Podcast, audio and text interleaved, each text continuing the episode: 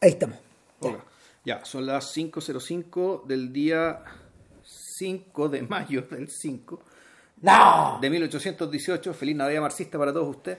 No, eh, 5 de mayo de 2019. Esto es Civil Cinema número 370, las películas que no nos avergüenzan. Y tal como fue anunciado al final del podcast anterior, vamos a hablar de las cuatro películas que eh, realizó Max Ophuls en Francia antes de fallecer prematuramente, creo yo, porque el hombre estaba trabajando, estaba activo. Murió Eh, como a los 56, 57 Sí, algo así, años, se, se ahí, tenía la edad del siglo. Él- Era, era nació por ahí, porque él murió en 1957, de hecho, en pleno periodo, en, en plena producción de una, de una película, que no fue terminada por él. Así que, bueno, vamos a hablar de Los filmes franceses. de los filmes de los filmes franceses del final, porque tiene otros filmes franceses de una etapa anterior. Vamos a hablar, vamos a hablar de la carrera de Ophuls y, y te- estamos conscientes también de que este señor, otra etapa de su carrera también ameritan podcast, ¿ya? Entonces, el, pero por ahora, dado que fue con lo que nos encontramos, digamos, eh, más recientemente, por eso este podcast tiene mucho de azaroso, va- hablaremos de eh, La Ronde en 1950, de Mada- no, Le Plaisir 1952, Madame de 1953 y Lola Montes finalmente de 1955. ¿Por qué razón? Porque, bueno, a ver. Esta, esta diferenciación es como de la época del VHS y también corresponde, tam- también corresponde como a la época de la cinefilia americana, en cierta medida. Y es que. eh, No, y bueno, también corresponde a su periplo vital. También. También, O sea, pero la, la- lo- lo- los filmes, a ver, durante años lo- los filmes canónicos de Phil fueron estos cuatro, Ya. los del final. Más eh, Carta a una desconocida, Letter from an Unknown, an- from an unknown Woman, de de 1946. 46 si mal no debe recuerdo, ser, con Jennifer Jones de la etapa americana. sí. Y Louis Jourdan, si mal no recuerdo. Y Louis Jourdan, sí, y gran película. Y el, el rollo es que eh, los Cahiers du Cinema, por un lado, y en cierta medida también la- los críticos americanos, eh, por otro, no es que hayan ensalzado estas películas, pero li- literalmente las tenían más cerca Sí, claro. y de alguna forma, tal como ocurre con los filmes que Joseph von, von Sternberg hizo con Marlene Dietrich, que son como unos siete más o menos, eh, repartidos en siete años, el- estos forman también una suerte como de corpus aparte. Entre medio está la etapa americana de, de Films, que son como cuatro películas más o menos, y más atrás hay una etapa francesa, y más, Más atrás atrás, una etapa alemana. una etapa alemana que, que coincide que coincide un poco con el con la etapa alemana de, de Ernst Lubitsch, por ejemplo. Y todo esto precedido por una etapa larga, fructífera y muy exitosa en el teatro. Y eso es algo que hay que recordar y hay que tener bien presente a la hora de mirar las películas. Eh, Ophuls es un hombre formado en el teatro. Sí, y la otra cosa interesante es que a ver, la otra cosa interesante es que Fields en realidad eh, es un hombre de siglo XIX, Exacto. tanto, tanto en temática como en intereses, como en como en O en como referencia. forma, como, no, claro. como en referencias, como forma de hacer, como forma de acercarse a las cosas, etcétera. Eh, en cierta medida, en cierta medida es un poco como el, es como, es como el Ruiz francés, que cuando Ruiz comenzaba a hablar de sus películas, él decía en realidad yo soy del siglo XVIII, ni siquiera de, de XIX. O sea, todo estaba preocupado también de, de, de temáticas prerevolucionarias en cierta medida, eh, amigo de los enciclopedistas, etc. Y, y el rollo con O'Fields es que de alguna forma su pasado austríaco, su pasado alemán lo, lo- lo persigue por todos lados y su y deja una impronta muy tremenda. Sí, bueno, a ver, el, el Max Ophuls, en realidad no se llamaba Max Ophuls, se llamaba Max Oppenheimer. Él nació en el Sarre, en Sarrebruck. Él es una zona alemana que, ojo, cuando él nace, en el, el año 1900, eh, esa zona aparentemente, creo que en aquel entonces, era francesa. Era parte de Francia, ¿eh? lo que es raro, ¿eh? porque de acuerdo con la guerra franco-prusiana de haber sido parte alemana, entonces pues, tengo que investigarlo bien. Pero él nace como alemán y desarrolla su carrera en el teatro como alemán. Él era, él era judío, por lo tanto, después de su exitosa carrera en el, en el teatro, como director principalmente, y una no despreciable carrera también como director, como cineasta, eh, cuando llegan los nazis al poder, él parte a Francia. Rajado. Eh, claro, arrancando, derecho. Y ahí, él- ahí está su primera etapa francesa, digamos, que se acaba precisamente cuando los nazis, era inminente la conquista de, eh, de Francia por parte de los nazis, entonces ahí parte Estados Unidos. O sea, la vida de él está marcada no por una, no por una huida, sino que por dos. Claro, Igual que, igual que gente como, no sé, como Fred Zinnemann, Mm. o como Robert Siodmak, eh, o como Billy Wilder, y sobre todo como Fritz Lang. Claro, y, en 1900, eh, ya fin de la década del 40, él, decide volver a decide volver a, a- a Europa después de eh, no decir que fracasó en Estados Unidos hizo buenas películas hizo hizo grandes amigos se ganó el respeto de harta gente importante y que se sin embargo él nunca se sintió del todo cómodo en Hollywood entonces en realidad apenas se dieron las cosas apenas pudo básicamente volvió volvió a Francia. Es un poco lo que le pasa a, a Jacques Renoir.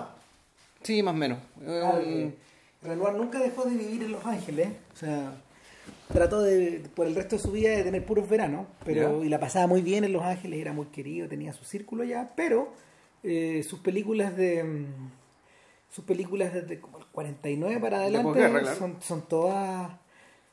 Son, son todas. A ver, no te voy a decir que francesas, pero son de otro tipo. Son, de otro tipo ya, son de otra impronta eh, y, y de alguna manera inauguran como una etapa internacional. Y yo creo que más bien eso es lo que vive un poco Fields. Porque el... es que no podría compararlas como eran las películas francesas previas entonces Claro. O sea, uno podría decir que sí, la- eh, las, las películas, estas cuatro películas, eh, sí escapan a cualquier parroquialismo. Sí. O sea, son películas de alcance universal, las cuatro.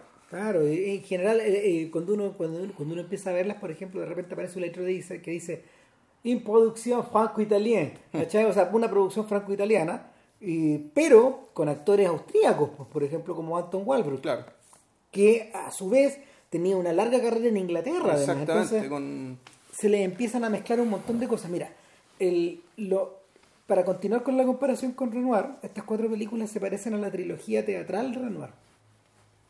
Elena y los hombres, La carroza de oro y French Cancan. ya. Es decir, son películas hechas, eh, en ese caso son- se, se trata de películas manifiestamente teatrales, es decir, donde en el fondo Renoir deja atrás un poco su vocación por, por el realismo poético y por filmar en exteriores, por ejemplo.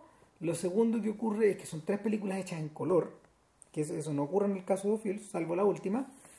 Eh, y lo tercero es que son películas con un elenco muy variado. O sea, eh, La Carrosse de Oro es una película hecha eh, con, con, con, ah, con actores de toda Europa y cuya versión oficial es en italiano. Ya.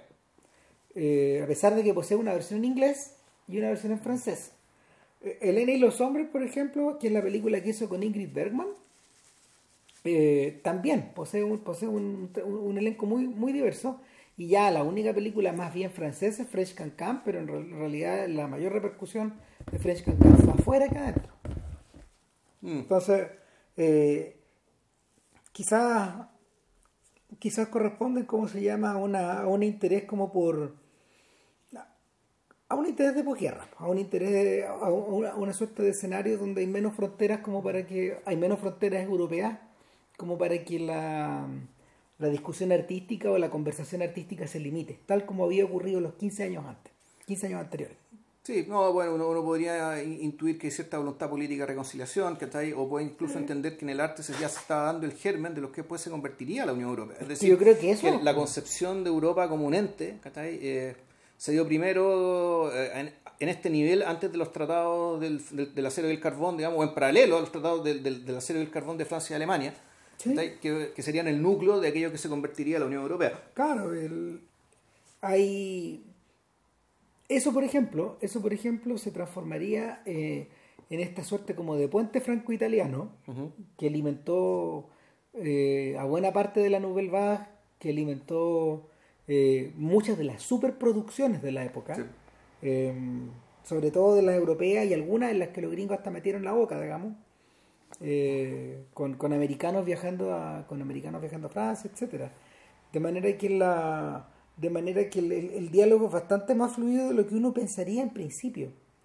Y, y quizás por eso, quizás por eso eh, la conexión con Ophir se produce, se produce de manera tan virtuosa en la Es medida que- de que él, él, él- él está hablando todo el rato de una, Euro- de una Europa pre-nacionalismos. No, claro, y aparte, y no solo eso, sino que además su, propia biografía, su propio ser, digamos, es un ser centroeuropeo, vamos entendiendo que él está entre medios de Francia y Alemania, Claro. física y existencialmente, digamos, Claro. de donde él viene y donde termina viviendo, digamos, y las lenguas que maneja y las referencias que termina ocupando. Ahora, el... estas, dos- estas cuatro películas en realidad están divididas en dos pares, siento yo. Las dos primeras son filmes episódicos Ya, y las dos segundas son filmes acerca de, son filmes acerca de, la, de, de una mujer, de lo femenino, en el fondo, y del- de los constreñimientos de lo femenino en cierta medida, a pesar de que son de- de- están construidos en torno a muchas cosas más, digamos. Pero bueno, la mujer está al medio. Además, llevan el nombre de una mujer. Sí, sí, es una tesis, eh, es una tesis, pero hay que recordar que el, también en términos estilísticos, en realidad hay tres películas que son de una misma madera y hay una cuarta, la Que es última, distinta. que es completamente distinta por dos razones. Las tres primeras películas son en blanco y negro y son en 4x3. La cuarta película, Lola Montes, Lola Montes aquí O'Fill se pega dos saltos. Se pega el salto al color por un lado y se pega el salto al cinemascope, o sea, al 235 o 251, o sea, la pantalla muy ancha. No, y a un, ya un estilo deliberadamente teatral, porque ese es como el tercer salto que se pega.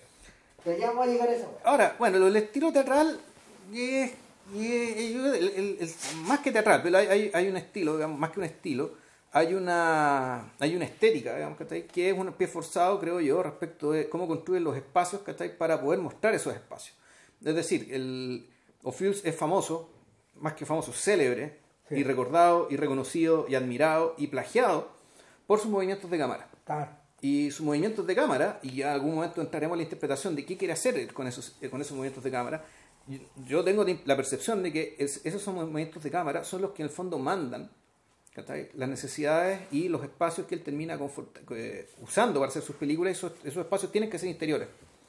Es decir, tiene que, tienen que crear espacios que le permitan generar los movimientos que él quiere generar. Por lo tanto, como son todos interiores, las películas tienen este aspecto. Tiene, tiene, tiene esta cosa media, digamos, de terral, de estudio. De, de- de lugar cerrado, pero que, en cierto sentido, ya no se ve tan terral por el hecho de que la cámara se mueve de una manera que no que claramente te- le otorga al espectador una, un- una, una, una sensación de lo que está viendo. Mira. ¿cachai? Que es radicalmente distinta a la del teatro. La continuidad, la continuidad del, del- del movimiento de cámara, es decir, el plano secuencia, como lo llamaban los franceses, eso viene como del cine mudo. Del- desde el momento en que los tipos en realidad, eh, no sé, po, aprovechándose de aprovechándose de que la cámara básicamente era liviana, era, un- era era un objeto más o menos liviano al que tú le ibas dando cuerda en el fondo Claro. y la película iba y la película se iba moviendo podías mantener el plano. O sea, eh, no sé, la gente que ve Napoleón, por ejemplo, de, De gas. de Abel Gals, eh, que discutimos en un podcast, eh, se, va a dar, se va a dar cuenta de que Gans lo utilizaba de muchas maneras, pero a veces mantenía el plano, incluyendo a veces cuando metía, cuando, cuando subía la cámara un caballo, por ejemplo, el plano se mantenía un buen rato, etc. Pero hay un segundo factor de por qué, eh, de por, de por qué eh, resultaba útil mantener el plano. El segundo era eh, a través de los musicales. ¿Cachai? Claro, claro. Muy temprano, muy temprano los tipos que hacían musicales, sobre todo gente como René Clair, por ejemplo, este realizador francés que hizo justo la transición del mudo al sonoro, y, eh, co- con una gran celebridad, eh, Clair mantenía el plano, no cortaba sus, eh, sus números musicales y mantenía una suerte de continuidad a través del espacio. Entonces, eh, la canción no era interrumpida, Claro. era como observar, era, eh, em, de alguna manera remitía a la idea de observar adentro de un teatro continuamente a una persona cantar o a un grupo de músicos tocar. Pero con una ventaja, como estamos en una pantalla, nos podemos desplazar a través del espacio. Lo tercero, lo tercero que ocurre es que hubo gente que, eh, como Hitchcock, que entendió que eso le servía a él para poder construir escenas de acción. Y eso también, no sé, pues, tiene que haberlo heredado de, los alemanes, de Buster Keaton, de un montón de otra gente. Eh, es decir, la cámara se puede desplazar a través del espacio, pero haciendo otras cosas. Entonces, Ophuls aparece en el mapa cuando el estilo, cuando el estilo está más o menos desarrollado, pero lo eleva a una potencia más. Y entonces es muy frecuente eh, ver en sus películas que hay por lo menos dos, tres, cuatro, cinco y más a Más, veces. más, eh, más. lo que me refiero a los movimientos muy complejos. O sea, tomas de más de cinco minutos. Ya. Ah, sí. O sea, es- esa, esa, esos movimientos que nadie tenía. ¿Cachai? Y que de alguna forma. Claro, y que el eh, límite te lo daba la duración de un rollo de cine. Claro. Que son, eran ocho minutos, ¿no? Aquel Claro. más o menos. Sí, más o menos. Y el, el, el- el- el asunto es que el estilo provocó mucha atención sobre sí misma al principio, porque en el fondo los tipos se preguntaban, bueno, ¿cómo, está, cómo este equipo, que está con, con sonorizado y todo, puede ser eh, manejado con tanta habilidad? Porque es a través de una grúa. Es- Claro. son, estos, son estos operadores de la horquilla, en el fondo, los que te van subiendo y van bajando con unos contrapesos, o a fuerza bruta, los que van manejando esta. Claro. O, bueno, ahí, bueno, por ejemplo, partamos con la ronda. La ronda empieza con un, con un plan de secuencia muy largo, porque es la presentación de, eh, de nuestro Rapsoda, que vendría a ser el mismo, el, que vendría a ser el alter ego del autor de la, de la obra en la cual está basado esta, esta película, que es Arthur Schnitzer, eh, interpretado por Anton Walbrook, eh, este- el, el actor austriaco que aludió Ram y que tuvo, una buena colaboración con, la, con los arqueros en Inglaterra, Claro, por con, ejemplo, con Pressburger y con Powell. y Powell. Y, a ver, el, el asunto es que, por ejemplo, la ronda llama la atención sobre sí misma porque tiene varios de esos planos Sí. largos. Que a todo esto los homenajeó, entre, en, en el periodo entre guerras, los homenajeó eh, sus dos primeras películas Orson Welles. Ya. De hecho, el plano más famoso de, de los magníficos Amberson es el plano de un baile. Entonces, esto es Juliano. Ya. Y, y el... eh, eh, eh, y Pero con- Amberson es anterior a la ronda. No, pero, pero esta venía de antes con Ophüls. Ah, ya. ¿Cachai? Entonces, el, es, curiosamente, el plano de- es un plano largo de un baile donde los personajes van entrando, Sí. van saliendo, se van, se van turnando, o la cámara le presta atención a uno y después a otro, etcétera. Y, y el y, última cosa antes de terminar el, el- paréntesis, eso fue, eso fue rápidamente, eso fue rápidamente captado por, por André Bazin, el crítico de cine francés que, que fue un campeón de Wells, y, y Bazin propuso una tesis. Bazin dijo que los planos secuencia, específicamente los de Wells y los de Hitchcock, eh, por ejemplo lo- los, que, los que aparecen en Notorious, Ya. Eh, provienen de eh, provienen de un, un interés del realizador por em, a ver primero que nada es un interés medio ontológico es decir unir el la duración del plano a la duración de a la, a la duración cronológica Sí. eh, del acto en la vida real Claro. es decir es atrapar la vida real en una dimensión que no se puede conseguir en ninguna otra arte eso era lo que le interesó mucho a este weón. Y como que lo defendió, lo defendió y... y- No, no, y- bueno, si fuera por eso las escenas teatrales también son tiempo real en, en tiempo representado. No necesariamente. No, bueno, podéis cortarlo a tu... Pero la- Claro. la, lógica es que, por defecto, el tiempo teatral es el tiempo representado. Lo que pasa tú así tenés que hacer trupos ca- para cortarlo. Claro, específic- pero específicamente eso es lo que le interesaba a Bazán y él decía que en el fondo esto era un trasunto de la vida. Ahora, lo podía agarrar del revés también, porque en el fondo en la medida de que estos planos son tan alambicados, son tan complejos, eh, y, y- y no son... Y, y- ahí Bazán yo creo que... No es que se equivoque, pero creo que exagera porque generalmente estos planos secuencias lo que te muestran, te muestran lo extraordinario. exacto, No te muestran la vida. te muestran lo superhumano, Exacto. no lo humano. Te muestran lo típico, ¿no? Claro. lo raro, lo que... Y esa es la razón de por qué, por ejemplo, Hitchcock en su- con su cabeza, con, con su cabeza loca, tuvo la idea de hacer la soga en ocho o nueve Claro. planos. O sea, dijo, bueno, nos vamos a plantear un de, de verdad un desafío, vamos a ver qué pasa acá. ¿Cachai? Entonces, el- la, soga, eh, eh, la soga es muy atípica porque hoy día, por ejemplo, pese a toda esta habilidad que tiene, todo, todo, todo su virtuosismo, está más cerca del teatro, Claro. a propósito de lo que JP decía recién, que del cine. Entonces, eh, el, el asunto es que cuando uno empieza a pensar en Ophiuls, esa teoría de Bazin se cae, no calza. No. No calza, porque Ophiuls está pensando ya en otra cosa. O sea, yo creo que O- Ophiuels está pensando o está pensando en cierta en cierta superación de la experiencia teatral, Claro. es decir, de obtener la fluidez, de lo- lograr la, la- la fluidez, digamos, ¿cachai? que tiene la representación teatral, digamos, ¿cachai? pero agregándole una, una dimensión más, la dimensión de la cercanía y lejanía. Eso por un lado. O otra, otra cosa que se me ocurrió viendo Madame 2, que el movimiento de cámara, los grandes movimientos de cámara que, que usa Fields en sus películas decimonónicas, en el fondo lo que están supliendo es la, es la dinámica de la prosa. Es la, ¿cómo se llama esto? es la continuidad de la prosa, es el vértigo de la prosa. Es como, es que cuando tú lees, cuando tú estás leyendo, y, es, como es lectura, la lectura es, es, por, continua. es por diferencia lineal, tú, tú sientes que estás avanzando hacia el conocimiento de un algo. Claro. Y, que, y eso tiene un poco la lógica del viaje, el desplazamiento continuo. Entonces yo, a lo que, lo que me ocurrió viendo esa película en particular, eh, fue que a lo, a lo, mejor el movimiento de cámara en realidad quiere suplirnos eh, quiere suplir eso y expresar eso con la herramienta de, con, la, con la herramienta de este nuevo siglo que ya no era tan nuevo para aquel entonces bueno la, esa es una de las razones por las que las frases prustianas son tan largas pues.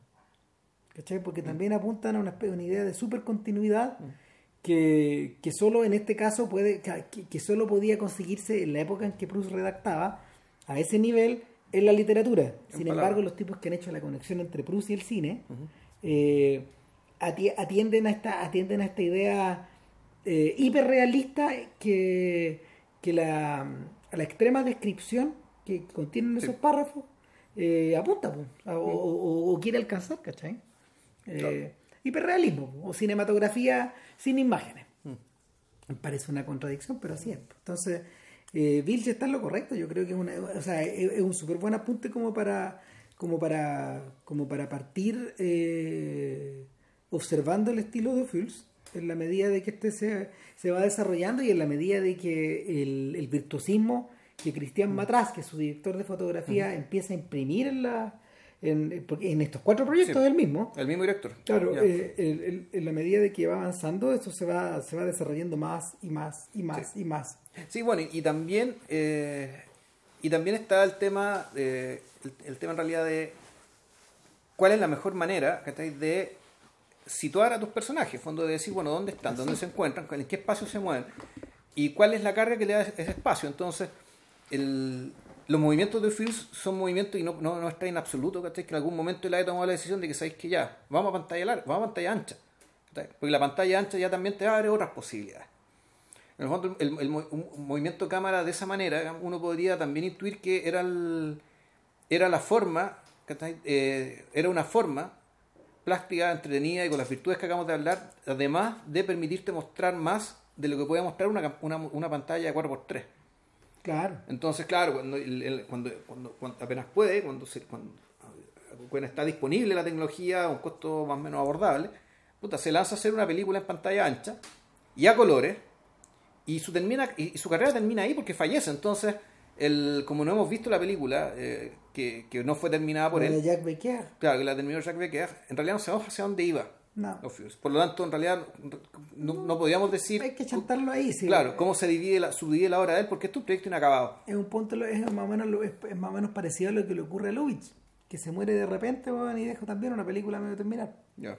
Eh, ahora, el, a ver, en el caso de la ronda, de la ronda o de la ronde, que es la adaptación de Arthur Schnitzler, Arthur Schnitzler a todo esto es el tipo que escribió el relato soñado Ojo bien cerrado. que Kubrick adaptó en Eyes Wide Shut. Mm. y, y, y vaya que hay conexiones entre la ronda y Eyes Wide Shut. Sí. Sí sí las hay no sí, no puede no verla porque es el mismo autor el pero mismo autor. hay un tratamiento y a mí son unas cosas que la película que me eh, no es que, yo creo que la, la pone un pie por abajo de, claro. de las que vienen después claro yo opino lo contrario claro pero esto no tiene que ver con los virtudes no de la película, no. tiene, tiene que ver con el tratamiento que se hace del autor. Es decir, la, la película La Honda es antes, antes, que nada es una película bien juguetona, donde los desplazamientos de cámara también, eh, también son tributarios de este, en el fondo, juego. Claro, lo, lo, que, lo que Fields necesita eh, es reconstruir una continuidad circular a través de este tiempo cinematográfico, en este caso particular, como una hora 25, uh -huh. una hora y media de película. Entonces, eh, a ver, para poder construir la ronda, que la ronda en el fondo es un carrusel, sí.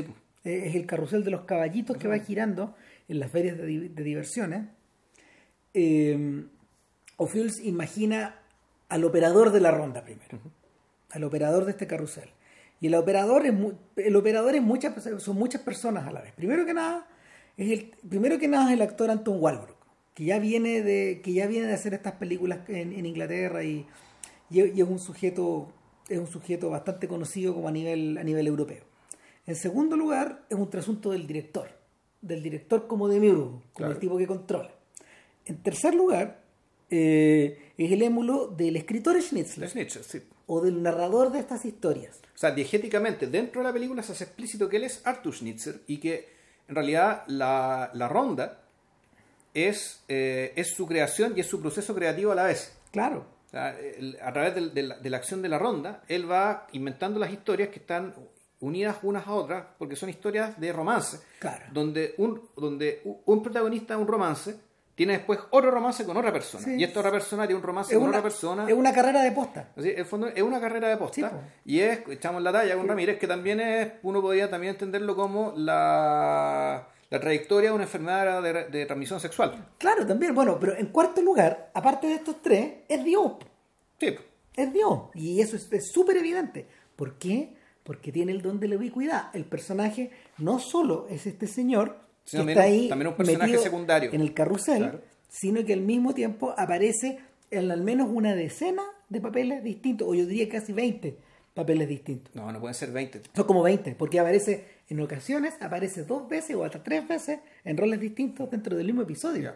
No, yo creo que estáis poniendo gente al estadio, pero efectivamente aparece como cochero, No, o, aparece, muchas o, veces. o aparece como mozo del restaurante, o aparece como o en cualquier otro papel, en el fondo, siendo una- un, un- un secundario. Es un testigo. Claro, es un testigo ubicuo.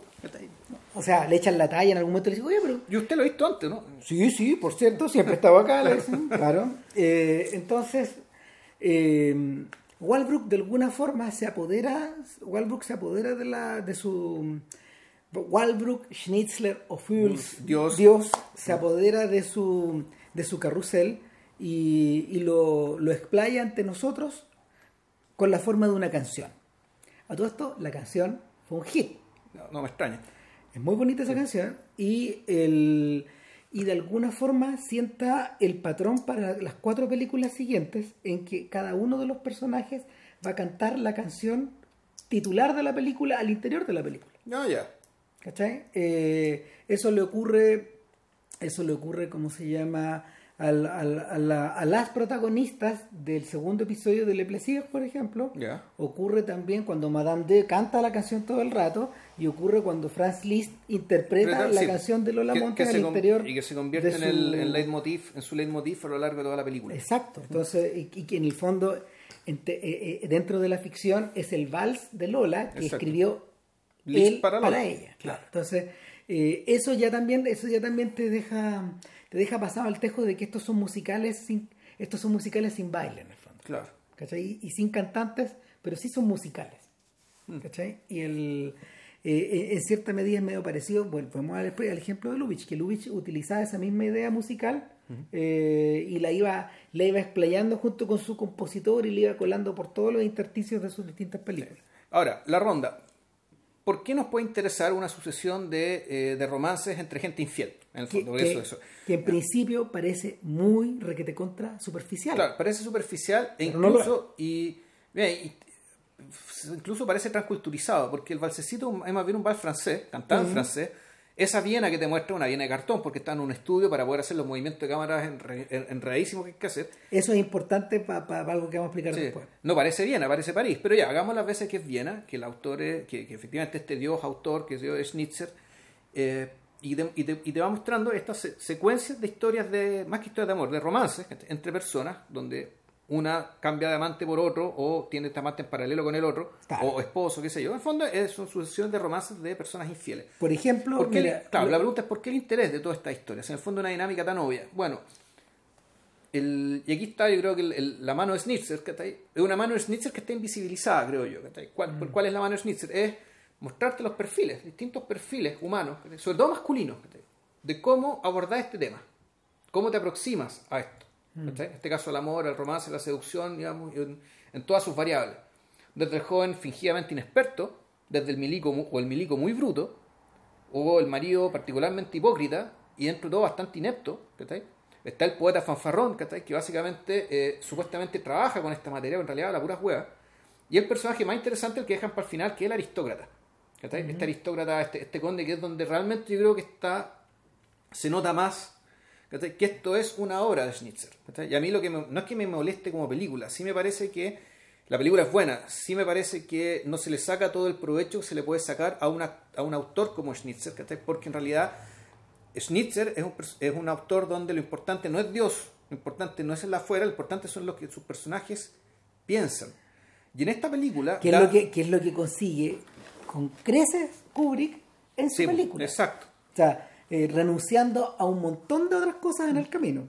Claro, en cambio acá los personajes, dada la situación de seducción permanente, lo- los, personajes son personajes que hablan y seducen y no piensan y parecían que estuvieran jugando. Entonces hay una dimensión, volvemos, media juguetona, que Schnitzer como autor, yo recuerdo, no tiene. Schnitzer más bien un autor bastante trágico, ¿cachai? O al filo de lo trágico. O sea, hay horas que son derechamente trágicas. Sí, sí, es como, es como un antecesor de Zweig. Sí, es, un, es una literatura no pesada como lectura, pero moralmente pesada.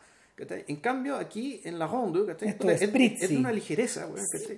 Es Bueno. una ligereza que el, es una ligereza que es ajena al autor, por un lado, pero que el autor igual aparece, como te decía, cuenta gotas en algunos episodios, sobre todo el del final, me Bueno, parece a mí. Yo, por ejemplo, opino, opino lo contrario. Yo, yo siento que la Ronde es precisamente, es precisamente acerca de esta, de esta cualidad aérea. Ya. ¿Cachai? Eh, mira, como en los años 20, después de que eh, después de que Richard de- después de que Richard Strauss abandonó su abandonó su escritura cromática y, y- se internó y se internó en el en el mundo neoclásico del Caballero de la Rosa, de una sinfonía alpina, de todas esas cosas, digamos. Hubo un momento en que la en que la en que la en que la pluma de Strauss se volvió tan superficial, tan aérea, que en realidad cayó fuera de moda. Ya. Hasta los neoclásicos de la época, como, como Stravinsky, por ejemplo, eh, puta, lo condenaban, se cagaban en el, en el viejo. Ya. Lo agarraban- dando jugo. Lo agarraban para el hueveo y en el fondo, no sé, pues se quejaban de que, de que cómo era posible que este weón le pusiera como nombre un ballet crema batida, pues weón, y en el fondo saliera gente bailando weón, con weas de crema arriba en la cabeza. pues. Que, era, que, era una- que era idiota en el fondo. Y, y finalmente eso dejó paso a un estilo a un estilo tardío que es como el de los conciertos de cámara, el concierto de oboe, el concierto de clarinete, y la ópera capricho y todo eso, y que precisamente posee una impronta eh, en extremo vienesa, el, que, que tiene que ver precisamente con esto, con esta idea de lo superficial encima de lo superficial. ¿Qué hay ahí? ¿Qué es lo que flota? ¿Por qué, por qué en muchas ocasiones no somos incapaces, somos incapaces de, preocuparnos en serio de esta superficialidad? Entonces, eh, este protagonista, que es Dios, no, es, por ejemplo, no es un Zeus que está tirando rayos desde el Monte Olimpo, desde el techo. Sino que lo que está haciendo, de alguna forma, es manipular, o sea, es presentarnos estas historias de personajes que él manipula, cuyos encuentros él, por ejemplo, a veces produce. Al principio de la película, cuando está Simón Signoret una- en el rol de una prostituta esperando que pasen clientes, él se acerca ahí y le dice, no te preocupes, es el sexto, es, es el sexto cliente eh, del cual tú te, vas a, tú, te, tú te vas a interesar. Y ella empieza a contar. Un, un, dos, tres, cuatro, cinco, seis. Y cuando aparece el sis lo empieza a perseguir. Claro, ese Rayani, Rayani, un actor bien, bien importante en Francia. Entonces, el, el- el rollo es que los propios personajes parecen ser presas y conscientes de, primero que nada, su primero que nada su superficialidad, la forma de sketches en la que No, están claro, realizados. Es una superficialidad y una gratuidad en el sentido de que en realidad todo esto está para que eh, para que Schnitzer se entretenga. Exacto, pues eso es lo fascinante. pues, bueno. Pero, pero, para que la propia audiencia quede, para que la propia audiencia, sus expectativas y sus deseos queden manipulados también. Si en el fondo, en el fondo, bueno, a, a, a, a Walbrook Dios no le interesa, no le interesa manipular a los personajes, le interesa manipular nuestras emociones y la Obvio. capacidad para entrar y salir con una gran velocidad de historias que están muy, eh, de historias que están narradas de una forma muy sintética. Sí. El- esto coincide con la, cronológicamente con una, e- con una era en que el cine europeo empezó a emitir de una manera serial eh, productos episódicos. El- los hay de todo tipo, Juan, pero de, de las cosas que te imaginé, hay historias de episodios realizadas por distintos directores con elencos, con elencos de estrellas. el más desarrollado, no sé, es Bocacho 70, por ejemplo. Y el más pobretón de todos, y que uno, uno de los más importantes, es una, es una ocurrencia que tuvo Sabatini con, con, con, su socio Fellini y con algunos otros amigos, estaba Antonio y todo, que se llama Morinchita, que, que, que, que, que, parece, que, que empieza, que, a ver, empieza con un formato de encuesta, pero después se pone neorealista, bruto, bruto. Entonces, es una, es una, una súper buena película, pero, pero que te engaña. Igual que esta. Entonces, el, e, e, en este sentido, este es como un filme de episodios que está disfrazado de una hueá mayor. Ahora, ¿qué es lo que me interesó en particular de estos episodios? Que eh, en la, los personajes de alguna forma van corriendo de una historia de seducción a otra. Van, van, van rajados. Mm. Es como si en el fondo, en muchas ocasiones, no fueran, no, no fueran capaces de estar, eh, de estar al corriente con sus propias emociones y reacciones, al punto que en un momento a una de las chiquillas, que es una niña que es empleada de es una empleada en una mm, en una mansión de la cual está enamorado el, el, señorito. Pero que, en el episodio anterior eh, había seducido en un parque y la había dejado esperando mientras se había ido a bailar con otra ahí en el, en el local. Llega Walbrook, le dice, no te preocupes. La verdad es que lo importante en tu vida va a pasar en dos meses más. ¿En serio? ¿Y cómo? Mira, acompáñame un poco. Y van caminando y salen del set y se meten a, la, se meten a las luces, vemos las cámaras, vemos los micrófonos, ellos están vestidos en personaje, continúan en personaje, y él le dice, ¿viste? Mira, entre que comenzamos a caminar y llegamos, ya pasaron esos dos meses, no te preocupes, la elipsis está, él creó la elipsis, pobló la elipsis y continuamos. Entonces, el, eh, es, una, es un artefacto que ya no es, eh, esto ya no es neoclásico, esto ya no es clásico, esta es posmoderna. Sí, claro. Entonces, pero es posmoderno en 1950, mm, sí. Es posmoderno solo en la medida que estaban haciéndolo los cómics en ese momento. El, entonces, la, e, e, ese, ese, es el otro efecto que la ronda tiene. En el fondo, en el fondo es como comerte un postre, pero que, que tú vas encontrando muy rico, pero que pareciera que no está hecho de nada. Y, y, la, y el y la, la, última cosa que en realidad me, me, impresiona muchísimo de la película, y eso se va, eso se va desarrollando en la medida de que tú vas avanzando y vas, vas topándote, vas topándote permanentemente con la idea de eh, personajes femeninos dominados por las pasiones masculinas o, o, determinados por pasiones masculinas donde ellos se conducen para, on, para donde quieren y muchas veces, no sé, las plantan, por ejemplo, las engañan, ellas engañan por despecho, ellas dejan plantado, etcétera. El, lo que... aquí hay, claro, de, hecho me parece que el, tema de quién domina a quién es, bien, es como, bueno, la cancha está súper abierta, en el sentido de que en realidad también hay, hay, hombres que parecen, que, son los dominados, parecen dominar, pero en realidad las que, las que tienen el sentir por el, por el mango son, son las mujeres. Son ellas. Son las mujeres, aunque tampoco siempre. Pero, pero la, las represalias de los hombres hacia las mujeres son crueles y brutas. Y, en ese sentido, en ese sentido, eh, de nuevo es muy moderno. De nuevo muy moderno. Eh, comparándolo sobre todo con las producciones eh, hollywoodenses de los 40 de donde él venía, donde, donde había guas que no se podían mostrar. Estas guas eran impúdicas al lado de eso. Eh, tanto, es que tres de estas películas fueron cortadas en Estados Unidos. Ya para, hacer, para su exhibición comercial. O sea, Lola Montes tuvo problemas en la misma Francia. Sí. Lo que se dejó la cagada fue un escándalo. Exacto. Entonces, el, el, viejo el viejo estaba empujando esta frontera con una, con una libertad, bueno, y con un desparpajo, le importaba una raja, bueno. Entonces... Ahora, lo raro es que está empujando una frontera con cosas que en el fondo muchas de ellas estaban escritas hace 100 años. Bueno. Sí, sí eso, eso, es lo extraño. El, pero bueno, el... Ahora, hay que decir, el cine era arte popular Sí. La literatura no necesariamente, aunque igual se le llama. Porque, y, a ver, eh, incluso tomando en cuenta la popularidad de alguien como Maupassant, que era un tipo que en el fondo era superventas. Mm. O sea, eh, eh, fue el escritor, uno, uno, de los escritores más importantes de la segunda mitad del, en Francia, de la segunda mitad del siglo XIX. Entonces, el tipo también vendía mucho. Pero el... el, el... Claro, el tema, claro, vendía entre quiénes. Ah, claro.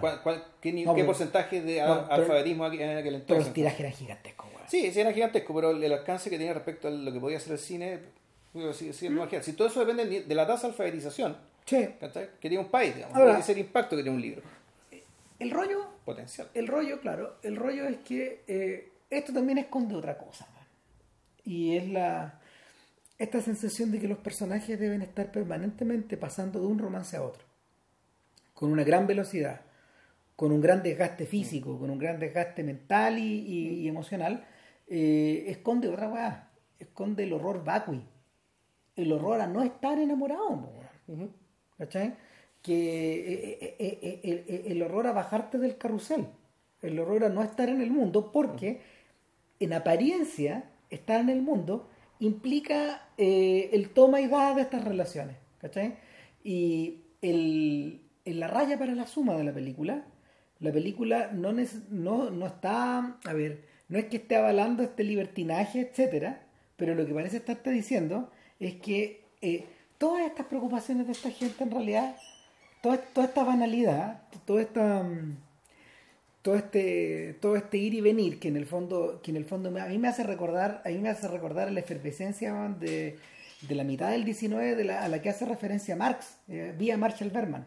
¿cachai? esta necesidad de tener que ir de un lado a otro de, generar un movimiento constante, de no parar, de que en el fondo, de que en el fondo las cosas se licúen, ¿cachai? De que todo esté moviéndose en la misma licuadora. Y el, e, esa sensación, esa sensación que es de, que es de una cultura que está en crisis finalmente. No, al revés. Eh, el, pero poco, eh, eh, esa sensación, esa sensación es la que es la que está, es, la que la ronda finalmente termina mirando con cierta distancia. Si la ronda para, la ronda tiene que parar cuando se cumple ese círculo. No, y cuando, cuando, la ronda tiene que parar cuando aparece el conde. Claro, cuando alguien se pone a pensar. Exacto. cuando, y cuando él piensa, y cuando, cuando él se tira la frase que yo creo que es la gran frase de la película respecto de que, bueno, hablan del amor y hablan del amor. Y él dice, pero no me he dado cuenta que en realidad la gente de las cosas de las que más hablan son aquellas cosas que no existen. Como por ejemplo Dios, o el amor, la paz, y todas otras grandes. Y los absolutos. Grandes, claro, lo grande absoluto. Y, ahí está el corazón de la película. Y uno podría decir que sí, que discursivamente. El corazón, el, corazón de la película es, es ese gran vacío, digamos, ese gran conejo muerto que están persiguiendo los galgos que están dando vueltas en, esta carrera. Los personajes andan muy a como dicen los, como dicen los franceses, andan, muy entretenidos, eh, andan muy andan muy apoderados de sus propias sensaciones, pero en la medida, en la medida de que, de que ellos están arriba del árbol, no, no pueden tomar distancia y se convierten en unas víctimas, todos, todos son víctimas del siguiente. ¿Cachai? Y el eh, ayer mirando la película, yo no la había visto como en 25 años, por ahí debe ser, más o menos el final de los 90, claro, no sé. El rollo es que, o por lo menos 20 años, el rollo es que el, lo que más me impresionó fue la sección central. En la sección central... Eh, es la de los esposos, ¿no? Es la de los esposos es la de los esposos, porque es la única sección donde, tanto en el de la esposa que va primero como en la del esposo, interviene un tercer personaje. Ya. Eh, y se forma, se forma por segundos un trío que se deshace de inmediato y pasan al siguiente, porque, porque el tercer personaje es el que, es el que va a protagonizar esta historia de, infidelidad en el fondo. No, y además, y, y ese núcleo es donde la enfermedad de transmisión sexual podría no haberse interrumpido, podría haberse interrumpido. Claro. Porque entre esposo y esposa no hay romance. Eh, eh, en, este, en este caso en particular. No es más. Que es un tema que mm. es un tema que Fields va a volver a retomar en Madame D con cierto detenimiento. Entonces, el, eh, quizás es el momento, quizás es el momento donde la película más se cabecea en torno a esta idea de la a esta idea de, de, irse en voltereta, de irse, de irse, en una voltereta tras otra. Pareciera ser que en algún momento va a parar y no, la weá, la empuja. O sea, en algún momento la película gráficamente o visualmente la película eh, hace su alto acá con, la, con la toma frontal que está ahí de, las dos camas, miradas desde lejos, a eh, través de una especie de adornito. Ah, es, un reloj, es un reloj que, que, que, el tercer personaje que está en esa escena que está haciendo TikTok, TikTok es el paso del tiempo. El paso del tiempo que además los tiene adentro, separados. Adentro de ese matrimonio. Y que además los separa. gráficamente los separa. Entonces, uno podría decir que esa película vendría a ser el entretiempo, el yato, ¿cachai? La pausa, ¿cachai? Antes de que, de que bueno, siga el torbellino.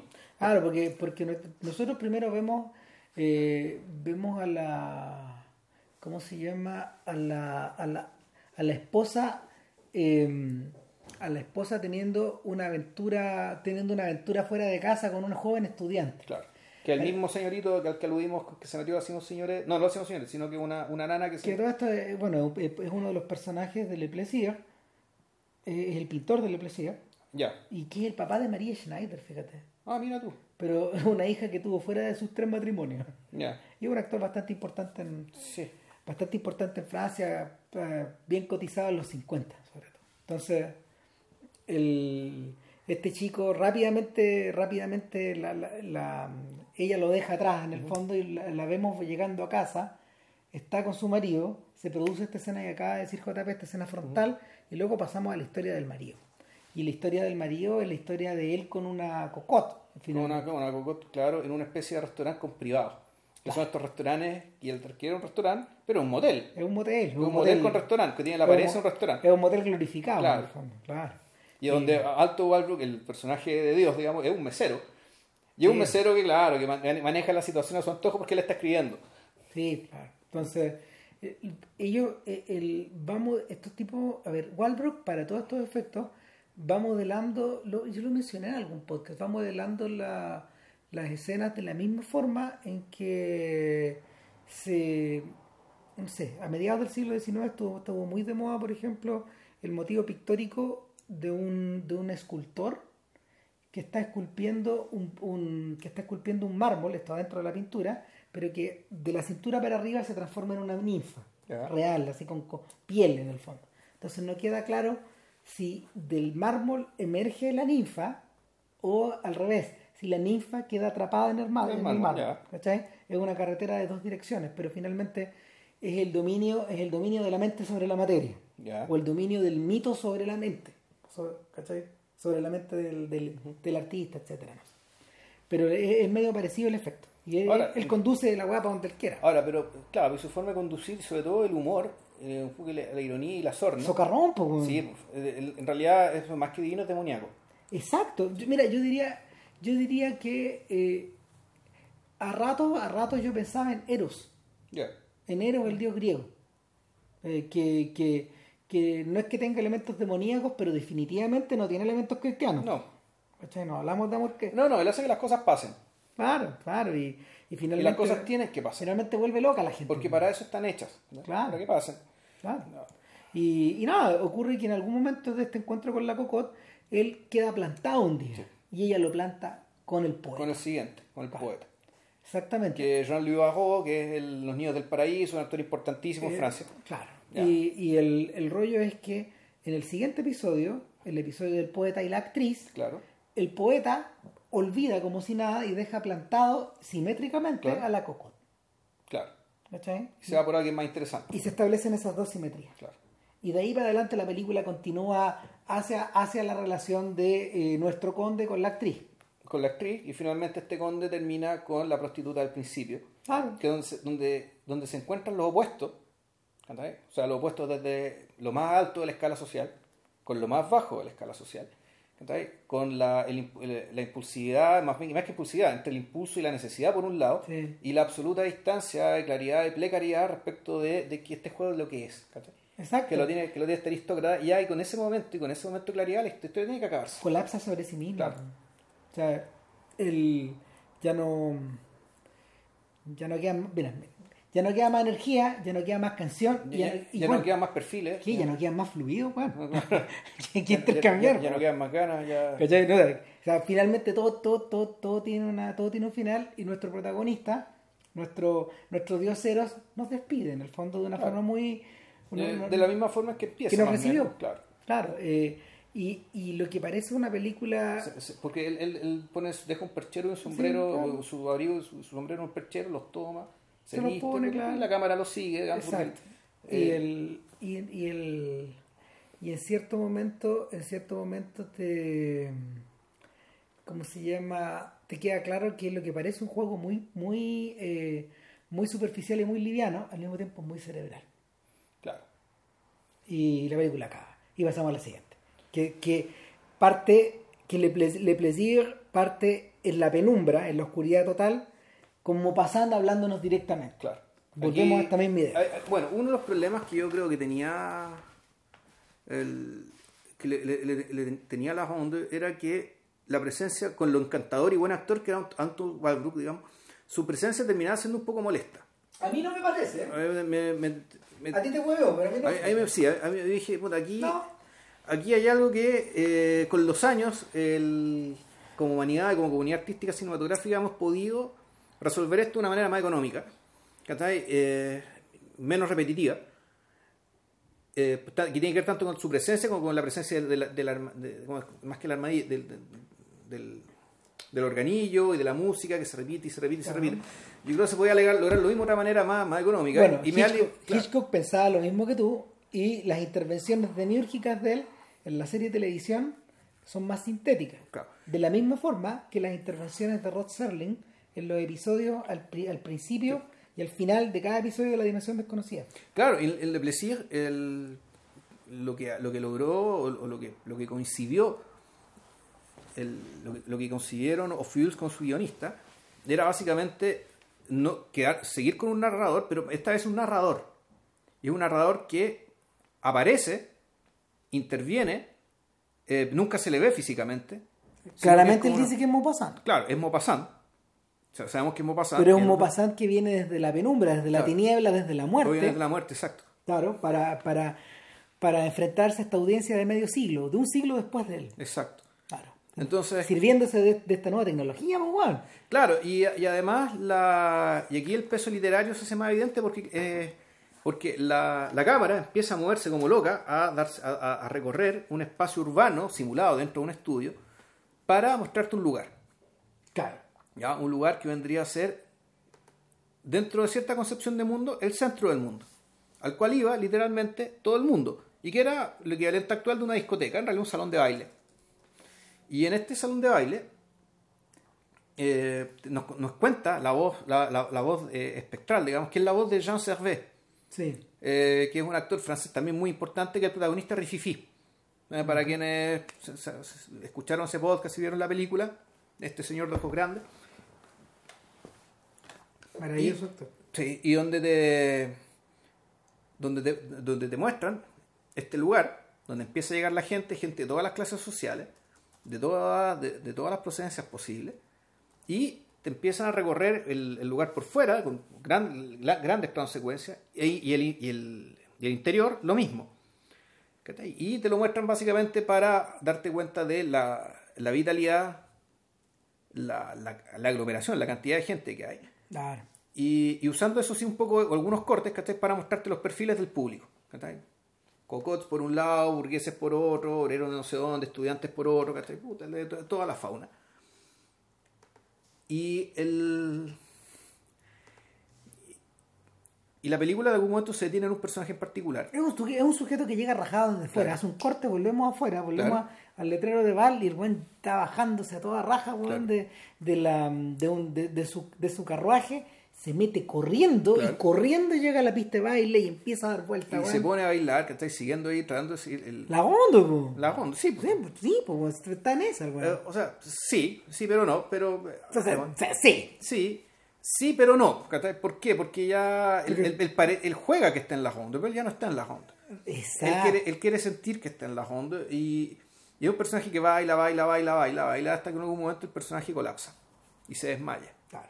Y los rasgos tan finos y tan raros que se veía, tú te das cuenta que mientras lo están atendiendo, y, O y- sea, todos sabían que el tipo llevaba una máscara. sí, Y, y- pero el pero era como estos esto era, era como estos tantos sujetos eh, extravagantes que solían aparecer en esos lugares eh, solo que este aparecía en todos los distintos Claro. los distintos salones de baile bueno y bailaba hasta el amanecer pues bueno.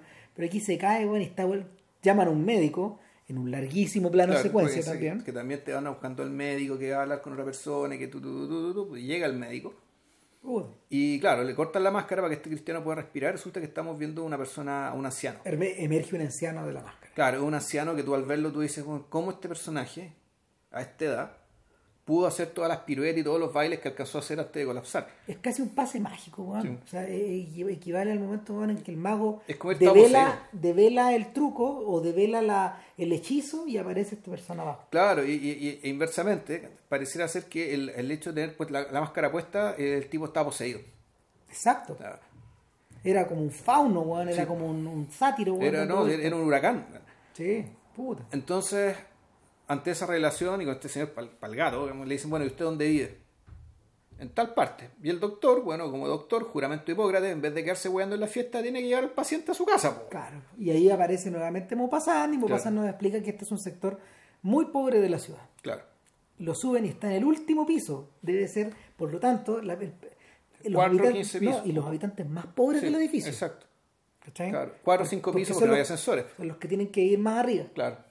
Entonces, eh, lo recibe ahí una mujer y en este altillo, en el fondo, eh, nos queda claro en, en el diálogo que el doctor tiene con ella, que punto uno, este sujeto tuvo mucha fama alguna vez. Claro. Este, este sujeto era un peluquero y al mismo tiempo un, un fabricante de un fabricante de, De pelucas, pelucas, muy cotizado entre las mujeres de la época y por lo mismo Van Potter era un picaflor, Sí. era muy era- e- esta señora que se casó con él en algún momento y que lo quiere mucho, eh, ella toleró una y mil infidelidades de este diablo, Claro. que no podía parar, weón. Entonces te da, la, te da la sensación de que es un personaje que emerge de la película anterior.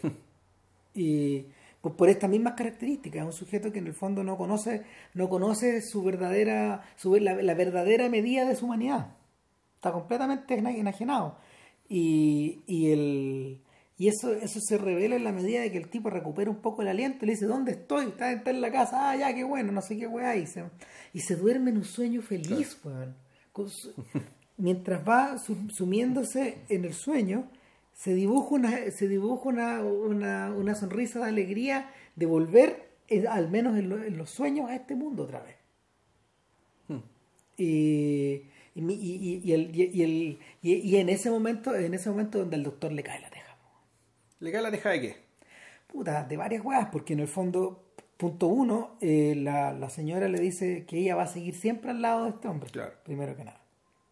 Y la vemos eh, eh, en cada momento en que ella aparece en plano, o está calentando agua, o está ordenando la cama, o está ordenando no sé qué wea, pero nunca para de hacer cosas esta Claro. pobre señora. Para tener contento este saco de pelota. hasta mierda. Claro. Entonces, eh, eh, no, le, puta, el, el doctor en esos momentos ve en la punta de su tenedor el almuerzo desnudo, como diría Barrows. ¿Cachai? Eh, que es un instante donde en el fondo tú sujetáis la condición humana, la miráis, la tenéis en la mano, pero tenéis distancia y podía parecer qué es. Claro, la- esto lo, lo, lo expresan de manera bien económica. Cuando él- ella, lo- ella lo invita a, a, tomar algo, qué sé yo, y el doctor le dice, no, no, muchas gracias, me tengo que ir, y he aprendido muchas cosas en, este, Sí. en, en estos minutos. Ahora, claro, volvemos a la pregunta, ¿qué es lo que ha aprendido exactamente? Eso el, el doctor no lo dice del todo. Nunca lo menciona. Y uno, uno, podría, uno podría suponer que en una parte posterior del diálogo, en que Maupassant hace el interludio entre el segundo y tercer cuento, en que él dice, bueno, así como el primer cuento, hablamos de la relación del placer con el amor, Claro. y en el segundo hablamos de la relación del placer con la pureza, ahora vamos a hablar de la relación del placer con, la, muerte, que es la tercera historia, pues estamos hablando de la primera. Por lo tanto, Maupassant, o el guionista, le atribuye a Maupassant el, el que esta historia es la historia del placer y el amor, de que estas cosas pueden convivir, pero que esta convivencia implica, eh, implica un sacrificio. Y un sacrificio que no es justo, o mejor dicho, implica una connivencia, un arreglo que no es justo, que, que no es justo, que no es equitativo, Amores difíciles. que no es, que no es recíproco. Mm. Que no es recíproco, porque el, que- lo, que ve, lo que ve el doctor y lo que vemos nosotros, en el fondo es un- una dependencia práctica absoluta de parte del hombre hacia la mujer y una dependencia de sentido absoluta de parte de la mujer hacia este, hacia este hombre y, hacia- y sobre todo hacia la sombra y el pasado de este hombre. Sí. hacia lo que este hombre fue. Y tampoco está muy claro que ella, ella haya sido tampoco mucho mejor esposo cuando era más joven.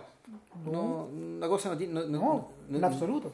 no, entonces, ¿qué fue lo que aprendió el, el doctor y Maupassant y nosotros viendo esto? Es algo que en realidad que es mejor no es mejor no, no nombrarlo y no decirlo porque en realidad es bien terrible. Eh, es algo que, me- que- que queda- mejor no dicho, queda mejor tácito. Sí, sí. Bueno, de hecho, eh, Maupassant lo expresa, Maupassant y Ophuls lo, lo expresan de una manera muy, muy simple. El doctor vuelve al baile. Sí, pues. Vuelve al baile, lo retoma, lo retoma en el mismo lugar donde lo dejó. Probablemente, de hecho, vuelve a ver a esta mujer que se topó en la mitad del baile. y que se lo estaba joreando. No, y que él se lo estaba joteando a ella y que y que en esta efervescencia se separan, porque Claro. ella la tironean de un lado, sigamos bailando, concha tu madre. Y- y al doctor le llama y al deber. doctor, sigamos en el deber, concha Claro. Entonces, el, y, y él vuelve con la, con la esperanza de encontrar eso que está ahí. Claro. ¿Qué es lo que está ahí? Lo otro, lo que acabamos de ver. Exacto. Pero, pero hay algo increíblemente amoroso y algo increíblemente sádico en esta weá, y pasamos al siguiente. Claro. ¿Cachai? Nuevamente, nuevamente nos vamos a negro, hay una brevísima introducción y, y por el por la parsimonia con que Maupassant empieza a narrar esto, uno empieza a intuir que este cuento es largo. De hecho, uno podría decir que Le Plaisir es un mediometraje en- enmarcado en dos cortometrajes. Sí. Y este mediometraje dura cerca de una hora y es la historia de la Maison Tellier. Así se llama, de hecho, Sí. la- la- el cuento. Y y la, la casa Tellier es una casa de ramolienda, es una casa de prostitución, Un prostíbulo. que originalmente fue una posada. Ya. Eso lo explica, Sí. eso lo explica Maupassant. Y él dice, eras una vez un hombre y una mujer, el señor y la señora Tellier, que tenían este negocio y que luego cambiaron a este otro negocio. Claro. Y el, el señor Tellier falleció y la señora Tellier mantuvo el negocio. Quedó a cargo este negocio. Claro. Y este negocio te lo muestran, bueno, es, es- eso ahí tenéis que hacer estudio, porque en el fondo es una cámara, es una grúa que sube y que baja, y te Sí. mira y te muestra una casa de dos o tres pisos. Eh, a través de sus ventanas. Pero lo, fascinante acá es que al revés de lo que ocurre en El terror de las chicas de Jerry Lewis, Claro. no tienen la visión casa de muñecas destapadas, desde, desde adentro, sino que todo esto se ve desde afuera. sino que full trabaja sobre la base de la oclusión. Es decir, la cámara siempre va por fuera y vamos alternando momentos de luz y sombra en la medida de que vamos avanzando por las ventanas y las paredes. Claro. Y, y está construido de tal manera el estudio que, que no- nos vamos sorprendiendo de, de los flachazos de intensidad, de humanidad, de fiesta, de hueveo que hay adentro. Y, de trabajo rutinario también. Claro, eh, rápidamente nos describen cuáles son las personas que trabajan acá. Eh, la más importante de todas, aparentemente, Rose. Madame sí. Claro, que, que Madame Rose fuma un cigarro tras otro, bebe eh, y, y- solo lo interrumpe para tomarse un copete detrás de otro. Y que está interpretada por, Dan- por una estrella de la época. Daniel que, Darrieux, sí. Sí, bueno, Que ella de- protagonizaría a Madame 2 después. Y que falleció hace un par de años. Chuta. a los 100 años y cuyo uno cuyo cuyo último papel de importancia fue el, el rol de la abuela en Persepolis Ah, ya. Era la voz de la La voz abuelita. de la abuelita, ya. Claro. no es un tesoro nacional y Merecidamente. sí claro Tremenda. qué belleza Juan y qué gran actor qué gran actriz y nada pues, eh, después de después de hacernos esta descripción eh, el, el- el narrador se interrumpe y dice, pero bueno, no vamos a contar la historia de este huevo, en el fondo, vamos a contar esta otra historia, la historia de el día, ese día, esa noche de sábado en que todos los clientes llegaron Claro. estaba el número 3, la Maison Tellier estaba cerrada. Claro. Estaba cerrada porque, eh, y po- y porque bueno, primero que nada no nos explican por qué está cerrada. Exacto. Hay conmoción en la ciudad, O sea, una claro, conmoción nocturna es que- de lo- entre los hombres de la ciudad. Sí, pues, bueno, que ahí está el parte del quiz del asunto y, y, es, y hubo una discusión interesante respecto a si era, era importante contar esto o no. Yo creo que sí. En principio pareciera que no, pero ya yendo al sentido profundo lo que viene después, sí, sí. hay que contarlo. Sí. ¿Qué es lo que te muestran? Te muestran efectivamente que te empiezan a llegar los personajes notorios de la ciudad que también te lo vas presentando uno, uno, uno por uno. Decir, los burgueses que, los, los burgueses que Que tienen dinero para gastar en las Claro, prostitutas. y, y no pues. solo eso, sino que son los que sostienen, como dirían los gringos, la comunidad. Es decir, los dueños de las empresas, el notario, el, El rector, el rector del colegio, el juez. O sea, los que El subieron, historiador. los que subieron a loja- una logia masónica en, la, en el pueblo, estarían todos los hueones en la logia masónica. Claro, porque finalmente, finalmente la función que ese día sábado tiene para ellos es una función social, Sí. es un club social. O sea, al punto de que, Es que- es que el, es el tipo- al punto de que el empresario naviero del pueblo es el que está más herido. Claro, Porque pero- ustedes son solteros, les dice. Yo soy un hombre con hijo y con señora, y, Pero- mi, y mi día sábado es el único día en que puedo pero estar más aquí- que función social. ¿Por qué? en que, en que puedo estar aquí. ¿Por qué, funciona eso? ¿Por qué más que eso? Porque bueno, empiezan a llegar los burgueses y ven que a la salida del- de, de este prostíbulo están los marineros agarrándose a combos, ¿cachai? Eh, Está, la- está la caga. Porque si no está esa weá, se agarran a bombos, pues la violencia. Claro. Entonces, el tema es que los burgueses empiezan a juntarse entre ellos y efectivamente se van, a- se van todos, todos se sientan al lado, del- al- mirando la playa, o sea, mirando, Como- mirando el muelle. ¿Cuál amante, pues? O sea, cu- ¿cuál Sí, sí. logia? Se- y se sientan los, un grupo, seis, siete personas, los distinguidos de la ciudad, Y claro, ellos supuestamente no son como los marineros, ¿cachai? Eh, y ellos, claro, en realidad es una instancia Puta, social. no, pero no, po, en el fondo también, como no están las prostitutas y no está la, la evacuación de energía, por decirlo elegantemente, se empiezan a agarrar entre ellos también. Po. Típico, y ahí, y ahí tú decís, chuta ya. Entonces, claro, todo, todo, todos estos minutos que, no- que tú te das cuenta, en la medida que la película te das cuenta, no se trata sobre ellos, pero lo que te están contando es que, bueno, cuando la, la Maison Tellier se cierra, queda la cagada. Queda la cagada entre los marineros, es decir, los más brutos de los más brutos de los más brutos, ¿cachai? Pero también- queda la cagada, ¿cachai? Entre los más ilustrados, los más ricos, los más, los más notables, Entre los más sofisticados. miembros claro. de la comunidad. Entonces, antes de entrar siquiera a la historia de este grupo de prostitutas que en realidad se van a algún pueblo de Normandía a la primera comunión de una sobrina de Madame Tellier, De hecho, el letrero dice cerrado por primera comunión. por primera comunión, claro, Antes, no entiende que, que- iban a ir a ver esta mujer en una primera comunión. claro, pero antes de meternos en esa historia, la película se dedica muchos minutos a explicarnos que esta, esta Maison Tellier eh, pareciera ser un lujo, o mejor dicho, pareciera ser un bien suntuario, pareciera ser algo que podría no estar, y no. Es un elemento insustituible Es parte de la arquitectura cultural del, del, del pueblillo. del pueblito no, y de, de la civilización entera también. Sí. Es uno de, los, uno de los pilares que sostiene el orden de esta weá. Claro. Entonces, una vez que, una vez que Maupassant deja eso claro, llegamos al tren. Claro. Y en el tren hay una sucesión de eh, dos o tres, de, de tres escenillas. Primero las vemos, eh, ellas van adentro de un, de un vagón que dice Dames seul, Sí. Solo mujeres, solo damas. Entonces, eh, eh, este- estas señoras van conversando todas y luego se sube un matrimonio de campesinos muy, Claro. muy, muy ancianos Sí. Muy viejito. inmediatamente la conversación tiene que cambiar, se pone, se ponen más, más, más, más estiradas, como que hablan de París. y- Menciona la guerra del Pacífico. es- exactamente, mencionan un posible conflicto entre Bolivia y Chile Claro, Bolivia, Perú y Chile.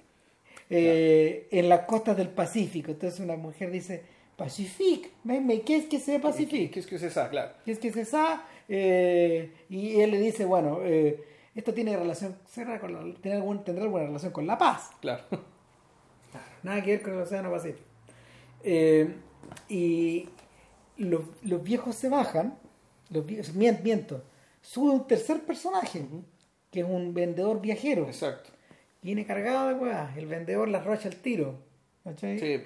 Y, una vez que se bajan los viejos, echando pestes sobre estas parisinas, ella, porque el viejo se despide cariñoso, le hace le, le hace echado desde, el- desde, desde las vías, eh, este tipo, este tipo eh, saca unas ligas que se las va a regalar Claro. si les deja ponerse, si ellas se de- las dejan poner las piernas.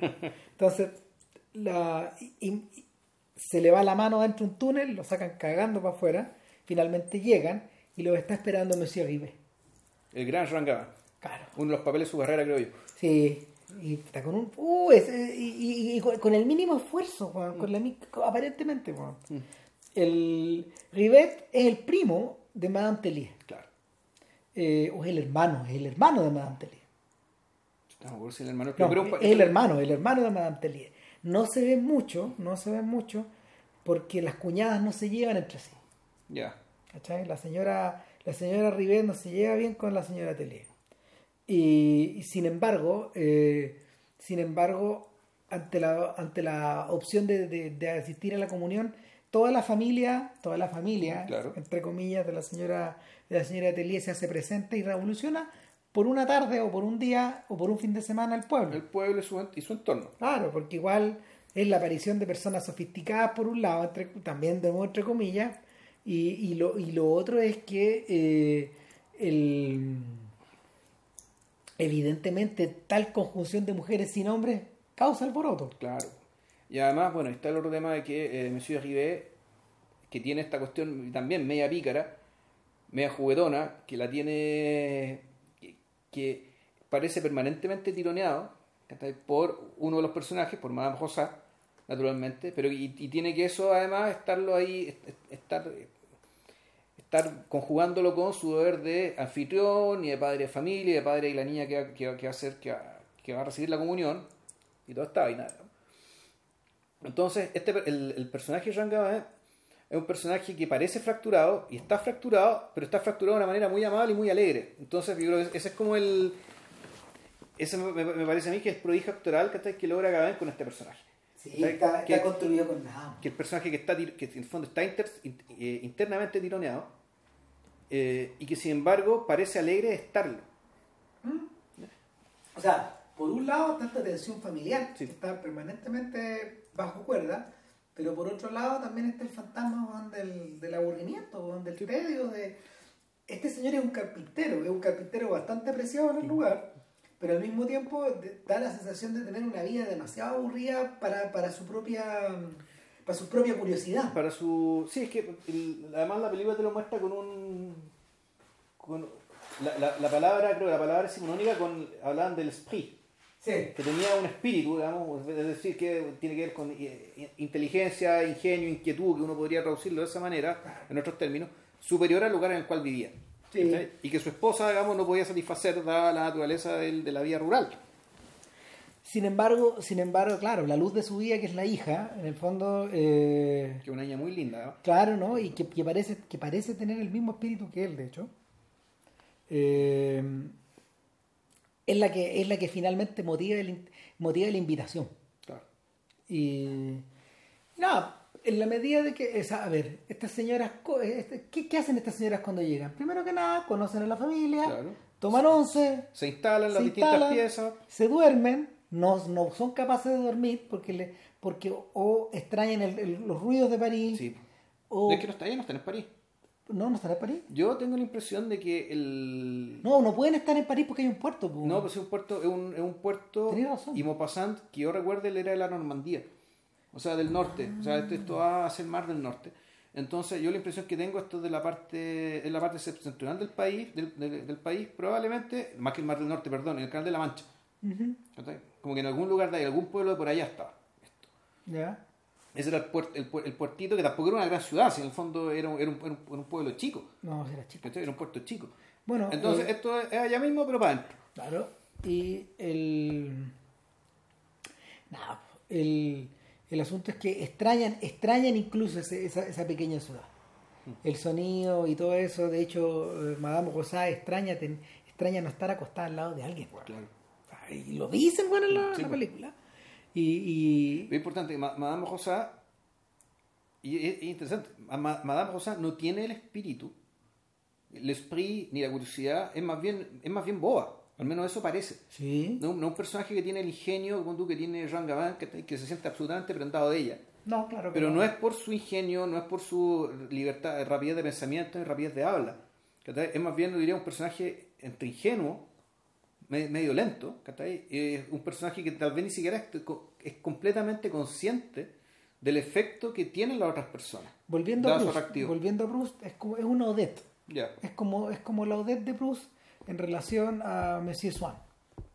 claro. Claro, claro, en unos contextos nada Sí. que ver, totalmente distintos. Pero claro, ¿qué es lo que pasaba con Swan? Swan era un sujeto mundano.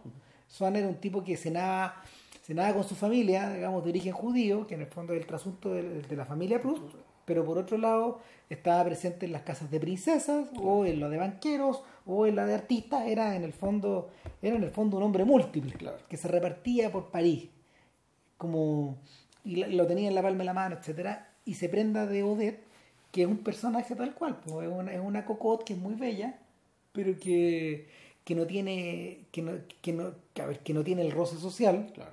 Que no tiene la que no, que no tiene las habilidades mentales por otro lado, que no tiene el encanto tampoco, etcétera, eh, pero sí tiene algo que es que Swan considera imprescindible para él. Nunca, nunca explican qué. Sí, uno, uno podría asumir que el, el amor de esas personas, que esas personas que puedo llamarlas bobas, o mejor podemos llamarlas inconscientes de aquello que eh, a muchas personas les interesa, es algo es lo más cercano a lo que eh, uno podría llamar que es la gratuidad, Claro. que el que te amen porque sí, el que te amen porque tú eres, punto. Sí. Independientemente de que seas así, tenga tal, tal cual virtud, que el mundo te valore o no te valore, ¿cachai? o que los otros te vean o no te vean de otra manera, el, el- el amor de un personaje así pareciera ser, claro, lo más cercano a- al amor absoluto. Es como, es como el amor de un animalito. Sí, sí. Es- es- guardando las proporciones. Bueno, y de hecho, una vez que llegan a la iglesia tempranísimo en la mañana, porque dicen que la- la- las campanas empiezan a sonar a las cinco y media, un horario en el que ellas se están acostando Claro. en la vida, en su vida cotidiana. Eh, el- llegan emperifolladas, llegan emperifolladas a la iglesia, causan conmoción y todo. El alcalde abandona los asientos con su familia para dejarla sentar A, en a las ilustres visitas, claro. Tal cual. Y claro, y ahí eh, ante la vista, ante la vista de la iglesia, de, de las niñas y niños vestidos para la comunión, del órgano de la iglesia sonando, de la gente cantando, Madame Rosa comienza a llorar y todos empiezan a llorar. Claro. Claro, y, y, y el y, eso, pero ojo, como pasó deja claro que ellos no saben muy ella no sabe muy bien por qué. o sea, no, pero, el- pero de partida, eso, eso no es mostrado. Eso es, eh, eso, Descrito. eso es descrito en, vers, en perdón, en prosa En por el narrador. Mientras la cámara se va desplazando por la por la iglesia. por la iglesia, sobre todo mostrando la arquitectura y mostrando las Sí. cabezas por arriba. Sí, sí. O sea, sí. mostrando la comunidad de fe. Entonces, el ¿qué podría atribuir uno? Bueno, básicamente Madame, Rosada se pone a llorar por el hecho de, eh, o sea, dentro de su, y esto es un poco el espíritu del corazón sencillo, ¿cachai? O sea, dentro, Sí. dentro de su sencillez, ¿cachai? Eh, uno de que está, de, de salir de su entorno, de salir de su realidad, de contemplar su realidad desde afuera, por una parte, de mirar a los niños. De llorar por los niños que van a ser Claro, exacto. lo que será de esos niños. Exacto. Es medio parecido a ese instante, fíjate, de... de- el- y la niña que fue ella. claro, de- de- es medio parecido a ese instante de Por el Camino de Swan, volviendo a Bruce, Mm. cuando, cuando el joven Marcel weón, le cuentan que va a ir a, que va a, ir a ver weón, puta, a, la, mm, a la gran actriz de la época. No me acuerdo cómo se llama. Y el niño weón, tiene, una, tiene una, una, una ansiedad tan grande, se imagina todo lo que va a pasar mientras está acostado, eh, no duerme y el día siguiente tiene fiebre. pues, y no va. No va, ¿cachai? Finalmente fue, pero no fue. fue pero no fue. Claro. ¿cachai? Es esa misma sensación. La, la emoción la supera y, al- al- Proust, Proust describe muy bien esa, esa sensación porque en el fondo lo describe a partir también de, de, de una inocencia y de, una, de, un, de- un apasionamiento y una inocencia absolutos. O sea, el niño no sabe con lo que se va a encontrar, pero la, pero la inminencia de, de ese algo es tan grande que lo enferma. Que lo enferma. No, bueno, aquí, o sea, pero aquí lo importante son dos cosas. Uno, porque Madame Rosa llora. Madame Rosa llora, llora, yo creo que por, eh, por todo lo que hemos hablado. Sí, claro. Que no se explica, pero bueno, una de las gracias de la película, digamos, del buen arte es ese, que nos hace pensar a nosotros. Y el tema es que, claro, toda la, toda la comunidad se pone a llorar con ella. Sí, po. en parte porque siente pena por ella o en parte porque también siente pena a ellos mismos porque en- entienden básicamente lo mismo, es decir, lloran por los niños que los niños que ellos fueron, Sí, por po. lo que por lo que será estos niños, ¿cachai? que están disfrazados de santos, ¿cachai? Comiendo, vi- vistiendo la primera comunión. Puta, y listos para comerse tortitas ricas a Claro. llegar a la casa, un día feliz. Claro, hace un día feliz, ¿cachai? Pero bueno, después vendrá la vida amarga, digamos, que han, que han tenido todos los que están ahí. Exacto, y, y que eh, la experiencia, la experiencia en el fondo, la, la experiencia que, que ellos tienen por el camino les indica que este es un momento tan pequeño, Mm. tan, tan- este es una estrellita que brilla lejos, y, y la, Claro. luz, la luz demora en llegar y... Claro, y además, bueno, pasa esto de que la... Y en ese momento, claro, la, la promesa de la comunidad, ¿cachai? Se hace real. se, se, todos, se, todos se juntan, to- to- a ver, toda la cosa se vuelve una. Mm. Para los que escucharon el podcast de Horas en Pit, eh, el, uno podría decir que los 10 capítulos de Horas en Pit eh, son, ¿cómo se llama? Atienden precisamente a esta imposibilidad de volver a ser comunidad o a esta especie de longing, de, de nostalgia por esa idea de comunidad que está perdida, que está quebrada, que está fracturada para siempre. Y que, y que solo se puede evocar de manera vicaria puta, en este local que tiene ciento y tantos años, pero donde te tratan como el hoyo. Claro. No, pero donde, donde lo que sostiene este local es un, sí una comunidad fracturada. Exacto, es algo que ya, es algo que ya está, no es que esté muerto, pero está ahí, ahí, ahí, ahí. O sea, no, en realidad está muerto, está embalsamado. Está embalsamado Eso. en la medida que tú tenés que estarlo obligatoriamente, tiene que haber un hora, si tiene que haber un pit para mantener esta weá. Aunque se lleven como las pelotas, aunque uno esté loco, ¿cachai? Aunque efectivamente se traten como las pelotas, pero tiene que haber, tiene, hay que mantener, digamos, ¿cachai? El cadáver del SIDA ahí a la vista, digamos, ¿cachai? Para que la gente siga creyendo en él. Exacto. O el cadáver de Lenin. Claro, pero el punto es que yo creo que Mo- Maupassant lo que te muestra acá es que la, esto, es que esto es real. Está Esto vivo. no es un cadáver. Claro, no, Claro. pues este, este, es un, este es un momento donde eso está vivo. Y por eso la naturaleza milagrosa de ese momento que, que, que probablemente, quizás yo, yo creo que debe ser el momento más bello de estas cuatro películas, Juan. Sí, porque, lejos. le- por lejos, porque en el Lejos, fondo, Juan. porque en el fondo el eh, O'Fuels ahí ya su, O'Fuels de ahí supera sus propias preocupaciones, Sí. Este el- una cosa que también llama la atención es que esto esté filmado en el campo, de verdad, Claro. po, la renua- renuarianamente. ¿Cachai? O diciéndonos al parecer, ok, de esto me ocupo yo, pero esta weá, esta weá que yo también puedo filmar es otra cosa. Claro. ¿Cachai? Aquí estamos en otro nivel, estamos observando otro, estamos observando otro círculo. Ahí, no, ahí, ahí se está poniendo, claro, ahí se está poniendo el servicio de, de, de Maupassant, ¿cachai? Y este Sí. vistazo, ¿cachai? De, em, Puta. de cristianismo, güey. Claro, bueno, puta, pero eh, eh, básicamente la eh, entramos en el mundo de Renoir, pues, del Sí. joven Renoir, el de- del Renoir de los 30. Del, eh, es, lo que, es lo que de alguna manera eh, atrapa a Renoir trágicamente en un partido de campaña. Ya. ¿Cachai? Porque Renoir observa el lado trágico de eso. Esa, eh, la, estructura, la estructura trágica que hay por detrás de eso, finalmente. Y, y el. Hecho esto, hecho y dicho esto, eh, lo que sobreviene también es muy conciso. O sea, es el regreso, esta breve comida que ellos tienen, el impulso que tiene Madame Tellier de llevarlos todos muy temprano weón, a tomar el de, de tren. llevárselo, y también el impulso de, de la esposa de Madame Rivet que ya se da cuenta que, Que, que, está pasando algo. que la presencia de Rosa acá, puta, puede ser disruptiva. Claro, y, Eh, y que no es culpa de ella, no, además. Eso no. Ella entiende también que a- a- algo le pasa al marido. Claro, no, o sea, en el fondo, man, en el fondo algo empieza a florecer en el pecho de este weón y no Sí. lo puede parar ni él mismo. De hecho, cuando se las lleva, eh, él consciente que, las, que, que, que, estas ninfas en el fondo se vayan un rato, van ahí a, a, a- a caminar entre las flores weón, y, y recojan sus ramos, Claro. le decoren su car le decoren, le decoren su carreta como quien decora eh, como los personajes, como los, como los semidioses que decoran weón, las carretas de Fragonard, o las carretas weón, de, de Boucher y de los distintos pintores de Bateau, no sé, de estos, de estos, de estos, pintores del siglo XVIII en Francia. Y claro, finalmente van eh, este caballito percherón que la, este caballito percherón que las que las lleva en esta en esta carre- en, en esta carreta que está eh, customizada para ellos por el carpintero eh, convertida en un bus eh, las deposita en el tren y todo parece cerrarse todo parece cerrarse con, con la admonición de, de Rivet de decir que sí, yo te voy a ir a ver, Rosa, Claro. en algún momento, el próximo mes, y, y él, él corre detrás de... Claro, y ahí el plano secuencia de la cámara está, Claro. está al servicio, digamos, ¿cachai? De, de- Corre de- detrás de- del de- tren. Claro, el deseo que se prolonga, ¿cachai? El fondo, el tipo corriendo detrás del tren, ¿cachai? La cámara lo sigue, sigue al tren lo sigue a él. Sí.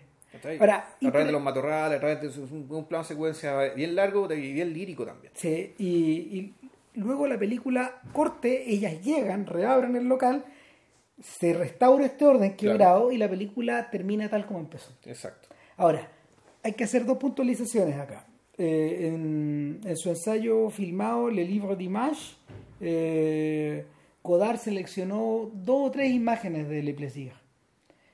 La, la imagen, una de las imágenes con la que termina prácticamente la, la película, que es la imagen de la imagen del hombre enmascarado que está dando vueltas como loco. Que termina la primera película, perdón, Que, que el final del... Que aquí, es que la película de Godard termina con esa imagen, con, Claro. con este- con esta de la primer- de este- esta imagen de la primera historia. claro, y en el fondo atiende, en principio atiende esta idea de que Godard también está subido. ya se siente así.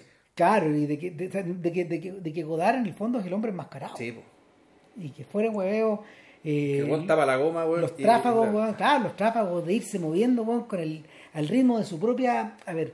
No, el ritmo de ponerse al día con las tecnologías nuevas, que el digital, que el Sí, 3D, claro. que la weá, ¿cachai? Que eso implica también una, una, una, una apertura mental, una flexibilidad neuronal que probablemente él ya no tenga. Y no se está forzando y se está rodeando de jóvenes para que le ayuden a esto. no, y es más lejos, yo creo. Está esta idea de que. Está esta idea de que a lo mejor el pensamiento acompaña, pero el cuerpo no. Mm. ¿Cachai? Y, y que el destino, el destino de JLG, weón, es quedar tirado como este Es que es quedar botado. Es quedar tirado como este weón. Pero, po, pero weón. va a ser así. Y en medio del baile, ¿cachai? Porque el weón ya está haciendo una película nueva. Sí, pues, Sí, ahí, nada. ahí, Berenice. Y, y el. Bueno, esa es una imagen. La otra imagen, la otra imagen es la, es la de, es la del plano secuencia de Gabán De- corriendo del despidiéndose de Madame Josada y el tren. Claro, es la eh, en- en- y esto está puesto como en la mitad del filme, es la secuencia de los De trenes. los trenes, de los trenes como metáfora del siglo XX, en, el- el mano, el- de la mano de Pelecian, en el fondo. Sí, de de, la mano de. Pelechar, que en el De fondo, claro. Y, y, el, y que para estos efectos es, una, es un continuo de, de, de- de- de- es un continuo de llegada y de, y- y de partida. de clausura, de de, comunidad, de, de comunidades efímeras, digamos que es la comunidad Claro. de gente que están dentro del tren. Claro, Eh, y exactamente. Y de, de, de olas y de despedidas. Y sobre todo de velocidad. exactamente. Que justamente es lo que, es, lo que carece la tercera historia. La tercera historia no tiene esta velocidad. En la tercera historia eh, también tiene una estructura circular de una persona, este, Maupassant rápidamente dice al, al narrador de esta historia, al- al- al- a la persona que está- a la persona que narra esta historia, el personaje que narra esta historia, yo le presto mi voz. Claro. Y es al revés, en el fondo El- el actor le está prestando actor, la voz a claro. Maupassant. Jean Servet, que hace el personaje del amigo de este pintor. Claro, y que lo vemos anciano conversando con otra persona, contando, contando la historia de un par de amigos que él tenía. Claro. Y un par de amigos que él tenía era, era un pintor muy joven, que, que este actor de, que es el actor de, que uno, el actor de uno de los episodios de La Ronde, y con su modelo, que Simón Simón Simón. Simón Simón, la actriz de The Cat People y una importante actriz francesa. No, una extraordinaria, una extraordinaria actriz francesa de, de los 50. Y, y claro, el- lo que ocurre acá es que se narra, se narra, el, se narra la pasión que eh, este joven pintor siente por Simón Simón, que es su modelo. Pero lo inevitable de que esa pasión, algún, el, el más pronto que tarde, se va a convertir en convivencia, se va a convertir en tedio, se va a convertir en algo muerto. Claro. Claro, bueno, ahí, en- aquí hay dos espacios que tú- yo todavía recuerdo. Uno, el espacio del, del- de la especie de Academia de Arte, donde él trabajaba, Sí. y donde este personaje tiene una aparición que parece prosaica, pero que a los ojos de la grandiosidad del lugar y el amor de este tipo, las apariciones de ella en este tremendo espacio eran apariciones casi divinas. Sí, se parece un poco a las escaleras de Claro. cierta parte del Lugo. Claro, y eso por una parte. Y por otra parte, el estudio. Claro. Claro, el, el estudio, que es una. que es el mismo lugar y que es el lugar que no cambia y que sin embargo a veces parece el, el entorno de un amor tormentoso, o mejor dicho, un amor muy, eh, un amor muy impetuoso, y cuyo desorden y cuya plasticidad y cuya. eh, ¿cómo decirlo? Inorganicidad, bueno, es un lugar orgánico. Eh, acompaña muy bien el ímpetu de tu amor, cuando, cuando el amor está bien, pero al mismo tiempo también parece un escenario muy propicio ¿cachai? Para, para, para dar cuenta del desastre en lo que está cagada, en- claro. y siendo el mismo espacio, y siendo el mismo lugar. Eh, en, el fondo es acomodaticio y, y, eh, genera esta sensación de que en, el, en, en último término este es más bien un espacio mental que físico. Sí. O sea, eso es lo que pasa. Y O sea, termina convirtiéndose al principio en un, en un refugio y después se convierte en una cárcel, eh, siendo el mismo lugar. y- y siendo el mismo lugar, con los mismos objetos dispuestos de la misma manera. O sea, eso, eso es lo llamativo. ¿cachai? O sea, que este, las características de este lugar es un lu- eh, le, le permiten ser el escenario muy propicio y muy funcional y muy magnificador y amplificador ¿cachai? de las ondas positivas, en primer lugar, y negativas, posteriormente, Ah. de lo que estamos viendo. Ah. acá. Y como un lugar amplio, medio inorgánico que sea también, la cámara se mueve de un lado para otro, ¿cachai? Cuando, cuando, cuando están caminando uno al lado del otro y recorriendo su lugar muy felices, o cuando uno quiere arrancar y el otro lo está persiguiendo para que no se vaya, ¿cachai? Ahora bien, ¿qué le pasa a este weón? Eh, ¿Qué es lo que se pierde acá? Porque en el fondo, eh, una de las cosas que pareciera que claro es que en la medida que con mayor pasión él la retrata, eh, ella queda atrapada en estos cuadros, de alguna forma. Él- hay algo que él vuelca que él no vuelve a recuperar. Ya. Esa es una cuestión que me parece que, que- que- que no está desarrollada, pero que está como dando vueltas. O sea, un- uno podría pensar que él lo que hace, él siempre la ve como modelo. ¿Qué quiere Sí. decir eso? En la medida que la ve, ella tiene atributos que son que le permiten crear, pero que los atributos en realidad no están en ella, están en su cabeza y eso, y esos atributos se- después se van en la creación. Sí, pues se van, se En van. el fondo, la- en ese sentido, lo que hizo fue consumirla. Lo que, lo que, lo, todo va, todo va hacia abajo en el, después del momento de mayor felicidad, cuando él logra vender el cuadro. Claro. Es un cuadro muy lindo de ella que en el fondo marca un antes y un después en la pintura de él. Claro. Claro, artísticamente y comercialmente y a nivel de carrera. Pero en el fondo lo que, lo que ocurre es que él agota su valor de uso. Mm. Eh, no como mujer, no como persona, sí como objeto, como objeto de inspiración artística. El problema es que este es un tipo tan egoísta, tan narcisista, tan incapaz de separar los planos, que en la medida que ya no le sirve como no le sirve para ese fin, tampoco le sirve para ningún otro. No, pues, en realidad nunca la pudo ver de otra manera. Entonces él llega un punto en que él ya deja la casa, weón. Y se va donde su amigo, que lo recibe y lo mete en la guardilla de donde él vive, que tampoco le, como ves, no me ha ido muy bien, le dice, ahí estamos, bueno, pero tú andas en las mismas. Claro. Y ella, ella lo espera primero con paciencia, después con impaciencia, después con angustia y luego ya va para la casa. weón. Entonces, finalmente lo, lo, lo increpa y hace lo indecible. O sea, la, la- la amenaza, si no, si no te vienes conmigo, Me yo me mato. tiro por la ventana. No, me mato, dijo. No dice, no dice cómo. Claro. Ya, pues, sube, le dice. y él mismo le dice. Dice, sí, ah, ahí arriba, la O, la O, Claro. ahí la ventana arriba. Como si él estuviera dirigiendo Claro. una pose, weón, de, de la modelo. Interesante, el espacio de nuevo es un espacio, una especie de estudio de dos pisos, abierto. De modo que tú ves lo que pasa en el primer piso y lo que pasa en el segundo Claro, piso. y la cámara, con- la cámara la, la sigue a ella. No, no, es que la Miente sigue, al revés. la atribuye. La cámara es Es, atribuida. es cámara tiene atribuida. Entonces, una vez que él le dice, mira qué interesante, él le dice, la O, en efecto sentido, la cámara, la cámara es la que se vuelve loca. Y la cámara es la que actúa con la impulsividad de una persona que se va a suicidar. Es como si él dirigiera la cámara, Claro, claro. entonces ella, eh, ella, ella cámara, ella, el personaje cámara, sube la escalera, abre la ventana Y se lanza, y se tira, weón. O sea, ¿cómo mierda tiraron la cámara? Me imagino con un cordelito, qué sé yo, que estoy siempre apuntando hacia abajo, y se va al fundido negro, que es el techo del coche sobre el cual ella cayó. Eso atribuimos, eso, eso suponemos. Y, y, se- y bueno, volvemos a la narración. Todo esto es continuo, naturalmente. volvemos Ya- a ya la narración de este personaje y él dice, Que es el personaje, que no es la narración de Bomba Sound, sino que es la narración del personaje sentado en la playa, ya Exacto, viejo. es un momento ya claro, es un Hablando momento, con otra persona. es un momento en que Maupassant entrega la entrega el testimonio también y, y deja que otro narre esta tragedia. Y, Claro. y- y él dice, nunca nos volvimos a hablar con mi amigo. Claro. Eh, ¿Y son esos que vienen ahí? Sí, son esos que vienen ahí. Y ven, ven un par de ancianos que, que, que van, él, un Empujando una anciano va empujando una silla de ruedas Bueno, una señora. Y le dice, pero él logró todo lo que quería. Él tuvo fama, éxito, mucho dinero, una gran carrera de pintor, y ella obtuvo lo que quería, quedarse con él. Entonces el acompañante le dice aquí al narrador, a Ron Safdie, oye, pero sí, será la felicidad, pero yo lo que estoy viendo acá eh, en realidad es un cuadro bastante triste. Entonces Ron Safdie se manda una frase para el bronce, que no sé si es, de- no sé si es del guionista o de Maupassant, que, que dice, bueno, es natural, la felicidad no es alegre. ¿no? Y, y con, ese, con esa patada en la cabeza, la, pel- la película se acaba. Bueno, por todo esto, yo creo que de las cuatro películas, esta es la más lograda, es la más, la más potente, la más contundente- la que tiene, la que, la que alcanza el logro artístico mayor. Además, Mira, yo, yo ahí tengo diferencias. Yo creo que para mí las cuatro están a un grandísimo nivel. no, tanto a un grandísimo nivel, El- pero está más arriba aún. Yo siento que la onda es más redonda. Y, y es porque la naturaleza episódica de esta está más desbalanceada. La otra tiene proporciones más ordenadas. Es más bella en ese sentido. Sin embargo, sin embargo, tanto Madame D como esta poseen, poseen eh, intuiciones, percepciones y, y- y- y certezas que, que, que- son más perdurables.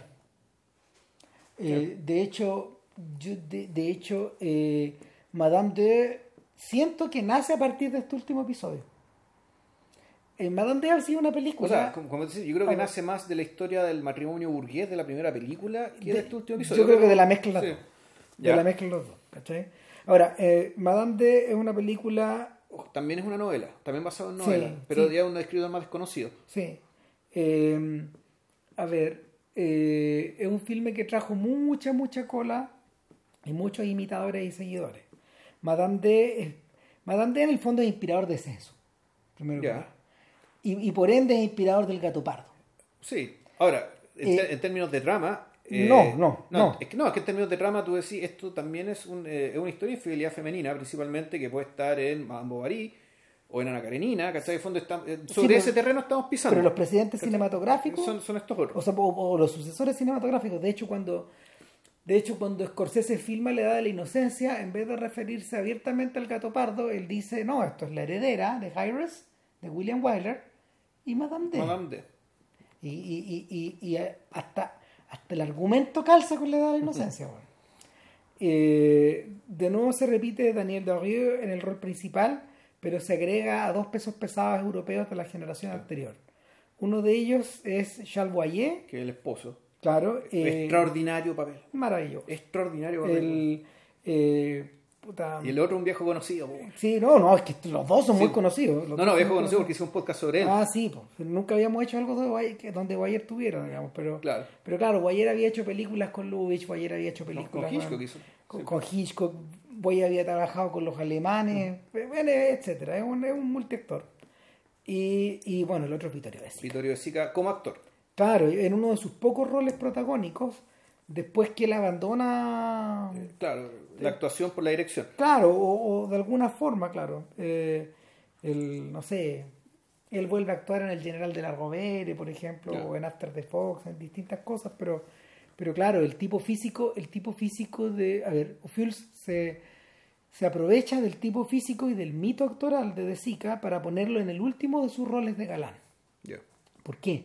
Porque de joven, la belleza física de, de De Sica, su actitud, su garbo, su galanura y también su, su arrojo en el fondo, eh, Y lo había llevado a protagonizar decenas de estas películas. Y también tiene. Y también la simpatía. También. Pues es un personaje simpático. Sí, el arrojo que tiene esta weá de...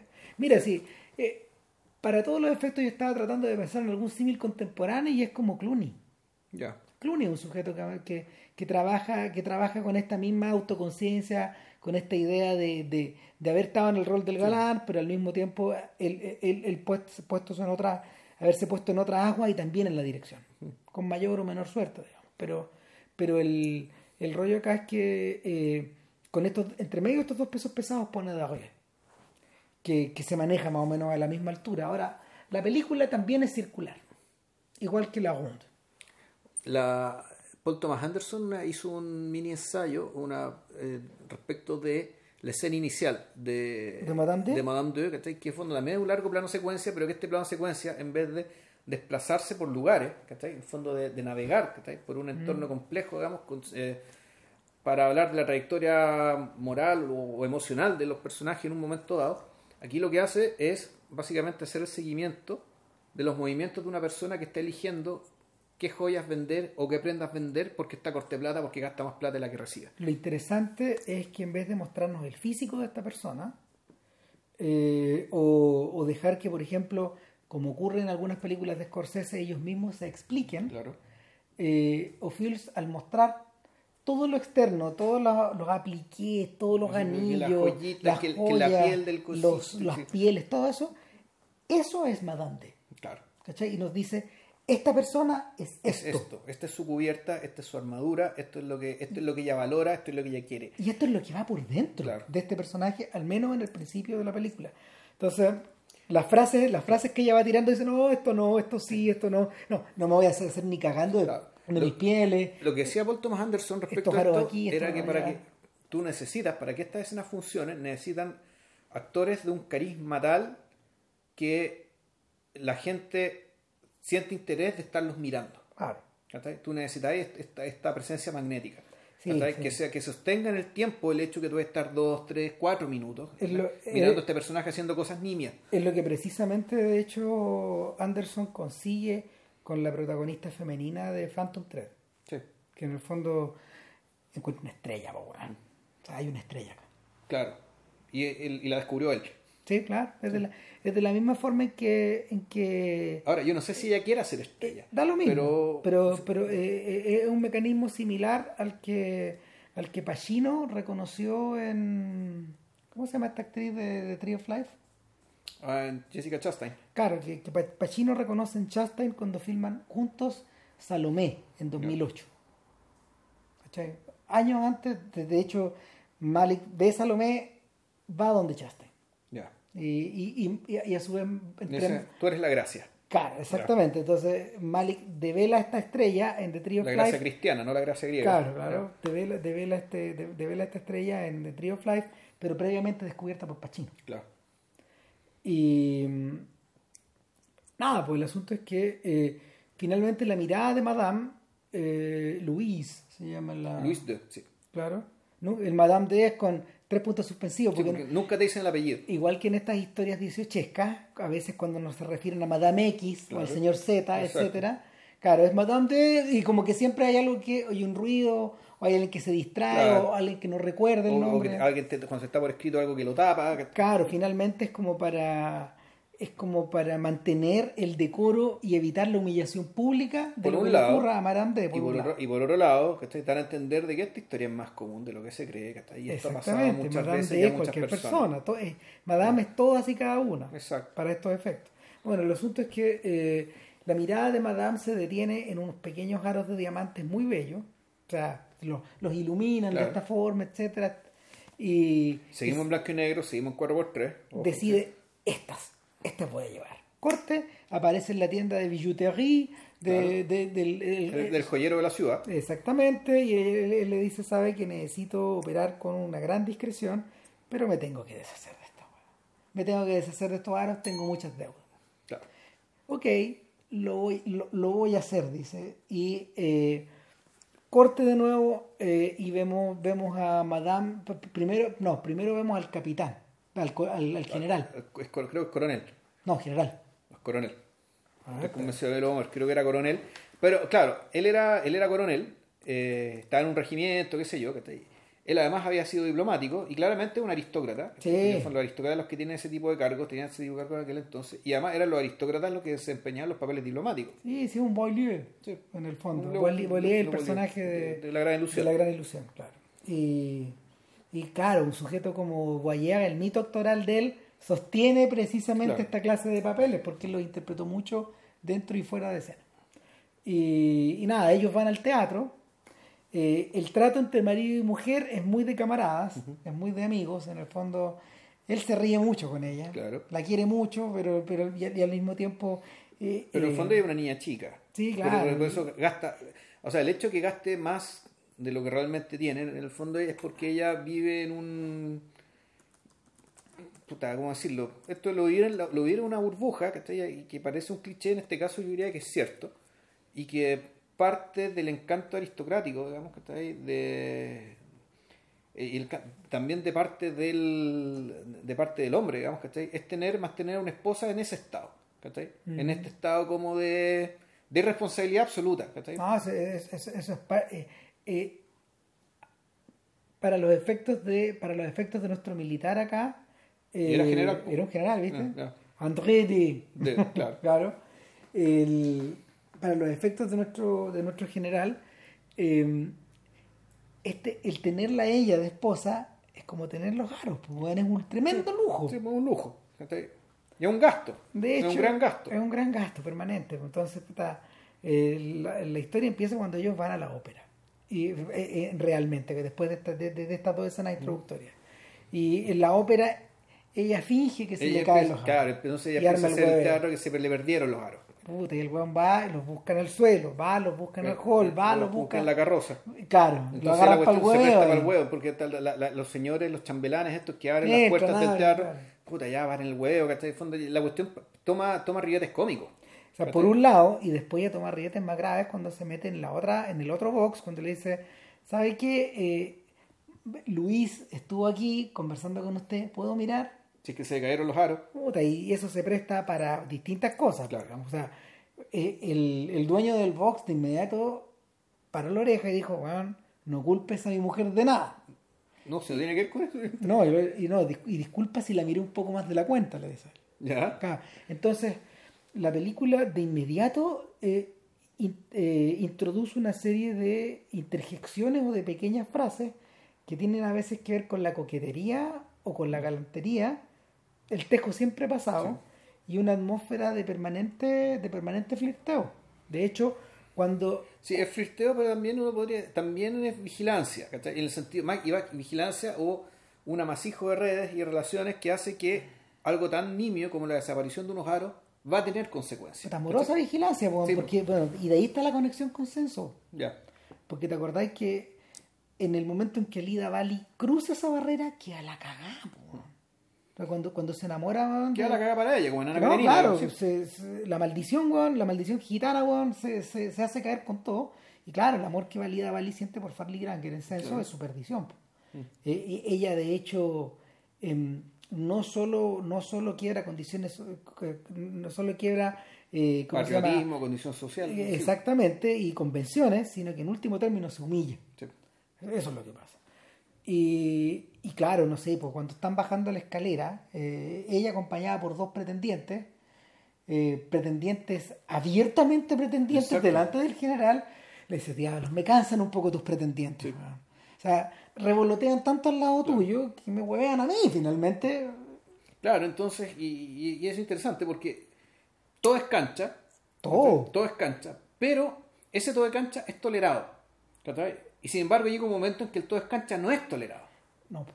Y eso, claro, lo vamos a ver lo que pasa después. Bueno, el, el asunto es que eh, al día siguiente eh, golpea la puerta del despacho del general el joyero. Sí, lo que pasa es que antes al joyero ven, ven- ven un diario.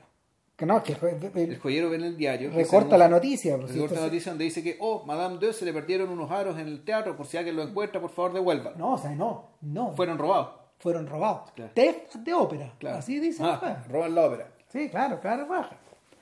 Y, y el, el, el asunto es que el viejo se, se urge porque, porque si alguien llega a saber que él tiene los aros, van a Lo- pensar lo- que los está reduciendo. Claro, exactamente. Entonces, lo, van a, lo van a acusar de captación. Complicado, a pesar de que él vendió los aros en primer lugar. Entonces va urgido, muy callado, y Él le, compró los aros, no los vendió. claro, Todavía no los vende. Claro, y le, y, y- y le dice, en vista que usted, general, compró estos aros, la primera vez vengo de inmediato a ofrecérselos y le dejo claro que su esposa los vendió. Los vendió, me los fue a vender. Y como que el general se ríe para sus adentros Claro. y dice, bueno, esta gatita otra vez está con esta huevada, weón". de una manera muy patronizante, Sí. weón. Así, así como, "Oh, oh, oh", tal cual. Eh, claro, claro, volvemos a la travesura de la cabra chica. por un lado, pero por otro lado, eh, es interesante, es interesante de que Fields siendo, siendo, haciendo un retrato muy muy simpático de su general, también eh, deje súper clara eh, la esta, esta actitud pagada de sí mismo y patriarcal que él Sí. tiene respecto de su esposa propiedad slash propiedad Por propiedad del sí. tal cual. Y esa weá es heavy. Entonces, él, él dice, ok, yo los compro, no se preocupe, los mete en el bolsillo y de inmediato parte rajado a su cita de las 8. Los soldados se ríen. Claro. ¿A dónde va este weón? ¿Qué está pasando? Porque hay un, hay un pequeño chiste de los tipos que tienen la Que barrera está en la guardia, claro. guarnición. Y, y que entonces se pasa el rollo, bueno, ¿quién, quién es el weón que está pasando ahora? Ah, no, no, no, ahora no es él, es otro weón. Claro, Entonces, no, son, está- son un comic relief permanente, digamos. Claro. Y, y- y- y el rollo acá es que el, el hombre llega justo weón, cuando se está yendo un tren y, y va a dejar a su amante. Claro. Este también, te- este tiene un amante. todos tienen Un amante, amante, finalmente esa es la idea y él está muy frío eh, pero al mismo tiempo de una forma como muy comedia eh, y le dice bueno eh, ella parece que se está yendo después de un periodo más o menos largo de relación se está yendo lo más lejos posible de él O sea, se, va se toma el Expreso Oriente y Se se, va donde se, donde acaba el Expreso Oriente, po, en Estambul. Ya. y Y este weón le, le regala los aros para que los aros se vayan a Estambul. Claro para que se vayan lejos también Claro. O sea, en el fondo- y de alguna forma de alguna forma él siente que le debe algo claro. y, y- y- y da la sensación de que ese es como el final de una película. Claro. ¿cachai? Y ella de hecho le agradece mucho los aros por la ventana porque, bueno, al principio dice, no pienso mirar algo que me está haciendo irme. Claro. Eh, nada. Corte, eh, en Estambul la vemos jugando man, obsesivamente al número 13 porque le tocó a la cabina 13 y porque el general Le dijo que era un número de buena suerte. que exactamente lo pierde todo Y apuesta a los y aros. apuesta a los aros. Que por lo demás también pierde. Y los aros después son puestos en una tienda de empeño y alguien se los lleva. Corte. eh, no me acuerdo si entre medio hemos visto a Madame de o no, pero a- aparece el personaje de eh, que porta estos aros, que lo, lo vemos que está declarando los aros, lo obligan a declarar los aros. eh, y el, y es, es Vittorio de Sica que se cruza con Luis B. Que Fabricio Donati se llama el personaje. Claro, eh, Donati, o Donati, como dicen los franceses, eh, se cruza, se cruza con Madame D y con su, con su, eh, con su empleada o con su ama de, como su ama de llave o su ama de, su dama de compañía él inmediatamente se fija en ella y luego vienen una serie de encuentros fortuitos. Mm. Primero en la calle se vuelven a ver. Ah, pero si nosotros no habíamos visto en tal parte. Porque, claro, después supongo tú que se engancharon las ruedas de la- del carruaje. Claro, eh, ahí. Después, después en una comida, ah, pero si nos sentamos juntos, Sí, claro. es el destino el que nos tiene unidos y como que bla, bla, bla, bla, bla, bla. Y claro, y entra en acción, entra en acción el, eh, ¿cómo se llama? El encanto de De Sica, que es real, Sí. es real. Y, y nada, o sea, de ahí para adelante también viene una secuencia muy rápida y muy divertida y muy cómica, muy ligera también, de eh, el marido le dice que se va a unos ejercicios militares fuera de la ciudad y eh, unos amigos el miércoles los iban a juntar, eh, los iban a presentar de hecho, y después otro amigo el viernes Claro. también lo- los iba a presentar y, y empieza una sucesión de bailes y de rondas y ahí se, inter- y se, se- se interpreta de nuevo el tema principal de Madame Claro. D, eh, que ellos bailan una y otra vez este vals. Y, No, y, y ahí las secuencias, con la secuencia del desayuno de, del ciudadano Kane. Claro. Pero aquí el, el leitmotiv es el tema del tiempo. claro, o sea- tres días sin vernos, faltan dos días sin vernos. Entonces, 24 horas sin vernos. Claro, entonces es eso, cómicamente y secuencialmente, además denota una aceleración.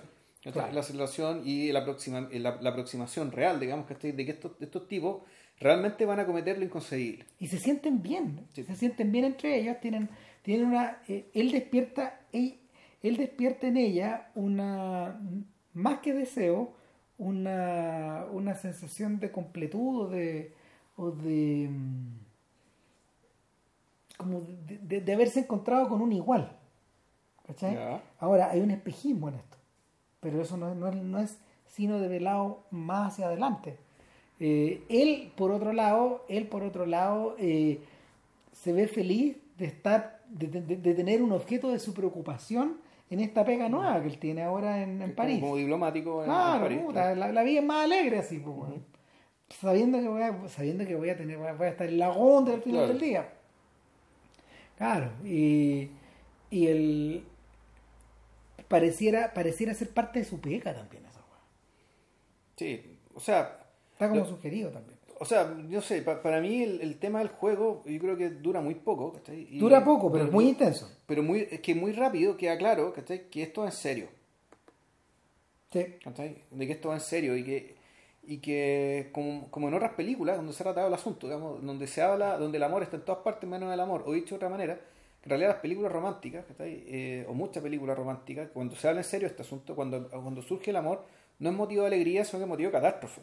Claro. O, o motivo de una, de una disrupción, de una disrupción absoluta que realmente lo cambia todo. Sí.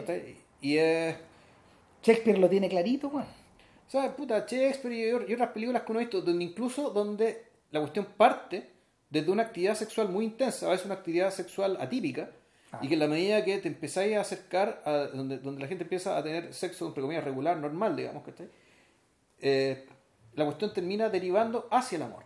Es decir, supuestamente el amor es el punto de partida para llegar a esas otras cosas, ¿cachai? Y puta, puede ser al revés, pero cuando aparece el amor, Claro. puta, Eh, se, produce, se produce el cambio de juego, se eh, produce eh, la subversión. El es el conudrum de, de cuando Harry conoció a Sally.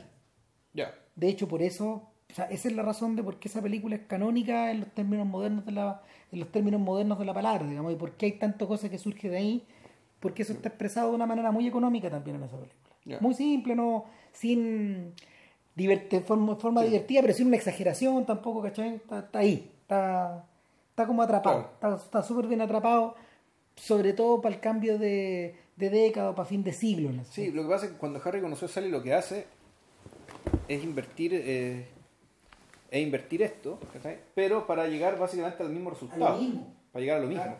¿cachai? Si hay, hay- lo interesante es cuando es cuando como en la canción de Leo Masliá, ¿cachai? Cuando él, él dice, bueno, puta, con mi, con mi esposa era todo muy bien, nos entendíamos, eh, nos entendíamos estupendo, ¿cachai?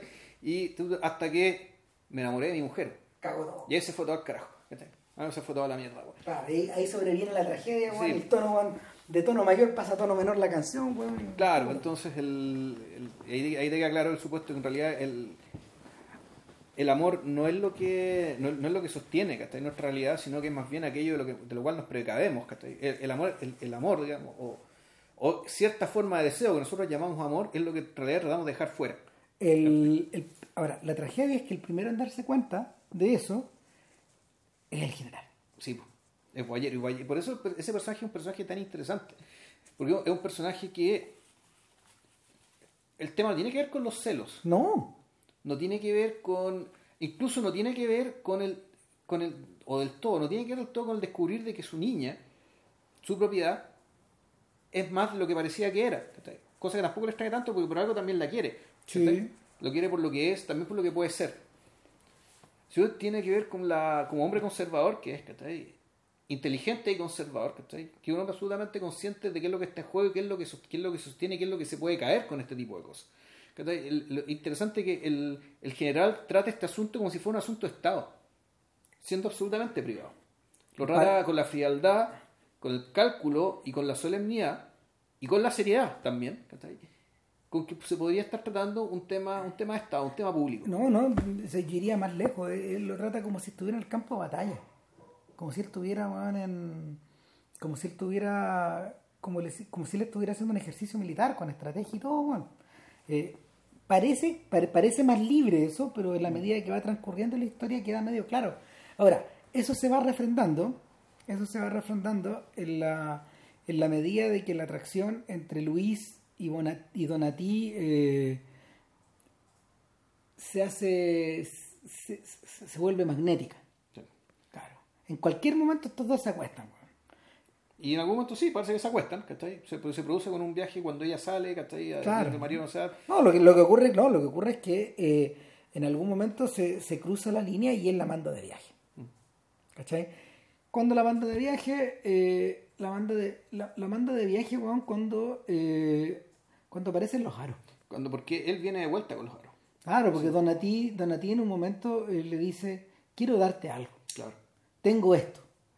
Eh, y ella los mira y dice, increíble que esto haya viajado desde Constantinopla. Ella, ella nunca supo que los aros estaban en Constantinopla. Porque él, pero no, no, la frase es distinta. Estos aros tuvieron que ir hasta Constantinopla para volver a mí. Esa es la frase de ella. Claro, porque ahí él le dijo que estaban en Claro, pues él venía de Turquía. Él venía de Constantinopla. Claro, él venía, de, él venía de Turquía y eh, donde había sido... Claro, pero, ella, no sabía, ella no sabía que el marido mandó esos aros a Constantinopla. Claro, y cuando él pregunta, ¿y cómo, fueron, cómo, cómo estos aros fueron tuyos? Y ahí ella miente. Claro. Eh, la mentira parece no importar, pero es importante. No, es que ella tiene que, ella tiene que mentir. Pero el punto no importa que mentira ella diga.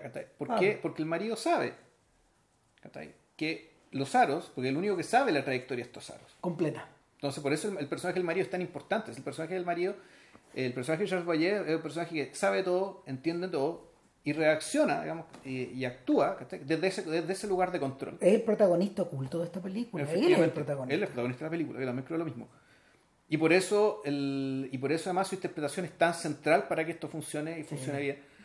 Entonces, claro, el nivel de control, de autocontrol, dignidad, frialdad, humor cuando corresponde, ironía cuando corresponde. Todo, está, todo esto está tan balanceado en la actuación de Guayet. Total. Que para mí es la mejor actuación de la película por masacre, por muy buenos que sean los otros dos. Para mí la película es sobre él y yo, yo, yo, yo quedé humilado con él, con su personaje. impresionante. El, de, todo el, de todo el conjunto de las cuatro películas, eh, esta y la actuación de Jack Gavin son las mejores. Sí, creo lo mismo. Y nada, el, el, el asunto es que eh, una vez que ella se inventa otra mentira. Que es, eh, oh, descubrí estos aros que habían caído al interior de mi, eh, de mi guante blanco de seda que estaba al fondo del closet. Claro, y, y, ahí, o sea, o antes también tú te, también te das cuenta que los aros, que como en las novelas, los aros, eh, hay, hay, novelas que tienen el nombre de objetos, la orla de Maupassant, la piel de zapa, donde el objeto está imbuido. El, objeto está cargado. Entonces está, está cargado de un poder o está cargado de un significado. Y aquí la metáfora respecto de el amor que fue o el amor que no fue, está en estos aros. Es un bombazo. y, este amor que se va y este amor que vuelve, eh, bajo esta forma. Y, cuando vuelve, cuando queda la caga. Claro, no, se, produce, produce, cataclismo. Se tiene que ir nomás ella, Juan, y él la manda lejos, Juan, y y la manda lejos de Donati en el fondo. Pero eh, ella comienza a ella comienza, él comienza a mandarle cartas a todas las ciudades donde él se, donde supone que ella va a ir a dar. Claro. En una ruta lógica que es por Italia. eh, y ella so- no le manda ni una carta de vuelta, solo le manda flores y él las guarda como objetos preciados. Claro, sí, po. En algún momento el coronel lo agarra para el huevo porque puta, una de las flores se le cae al suelo delante de él, pues, weón, en una reunión consular o eh, ministerial. Era, una- era ceremonia de Año Nuevo donde estaban todos los diplomáticos, todas las delegaciones diplomáticas en París. Claro, Entonces una solemnidad con un discurso de mierda, ¿cachai? hueván nomás, Claro, pues, y weón. Donati muriéndose por dentro, ¿cachai? En esto, ella muriéndose por dentro con la distancia. Y El coronel ahí en palco, weón. General. Perdón, el general. el general en el palco, weón. Mirando. ahí mirando, no, entonces la cosa se pone el... eh, ¿Qué otra cosa te, te indica que las cosas van en serio? Ya, en algún momento el, ella le prohíbe, él le prohíbe verla. Y ella se enferma como adolescente, weón. Sí, como una cabra chica, weón. Como una margarita Gautier. Deja de comer, weón. Sí, sí, porque la. Pero obvio, pues, así, recuerda, recuerda, o sea, eh, eh, para un personaje como ella, que vive las pasiones de esa forma, eh, que vive la pasión, que, vi- que, que vive la pasión como un impulso animal, en el fondo. eh, Y que está acostumbrada a hacer, a hacer siempre lo que ha querido. ¿No te acordás cuando dicen eh, que a los animalitos se les puede reventar la hiel, no se les vaya a reventar la hiel? Es lo mismo, weón. ¿Cachai? A, ella se le está reventando la hiel, weón. Está cagando, weón. Y, el, y nada, el, el rollo es que eh, de, ahí, de ahí todo degenera, porque, eh, bueno, ella está muriendo, por otro lado, o sea, por un lado, y por otro lado, eh, finalmente los aros se han vuelto una... la- Los aros se han vuelto una montaña. De hecho, en algún momento el general le dice, aquí están los aros. Ella los, re- ella los recibe, Claro. porque los aros vuelven por tercera Claro. vez, este weón. ¿Cachai? Después de que ella, ella va, ella, ella, ella, una vez que como que recupera Sí. los aros, los, los, se los, los, los vuelven a. No, lo que hace el marido, lo que hace es que, como estos aros son una maldición, o así los trata, lo que hacen es que se los regalan a una pariente que acaba de tener hijos. yo te voy a decir qué hacer con esos aros. Claro. dice.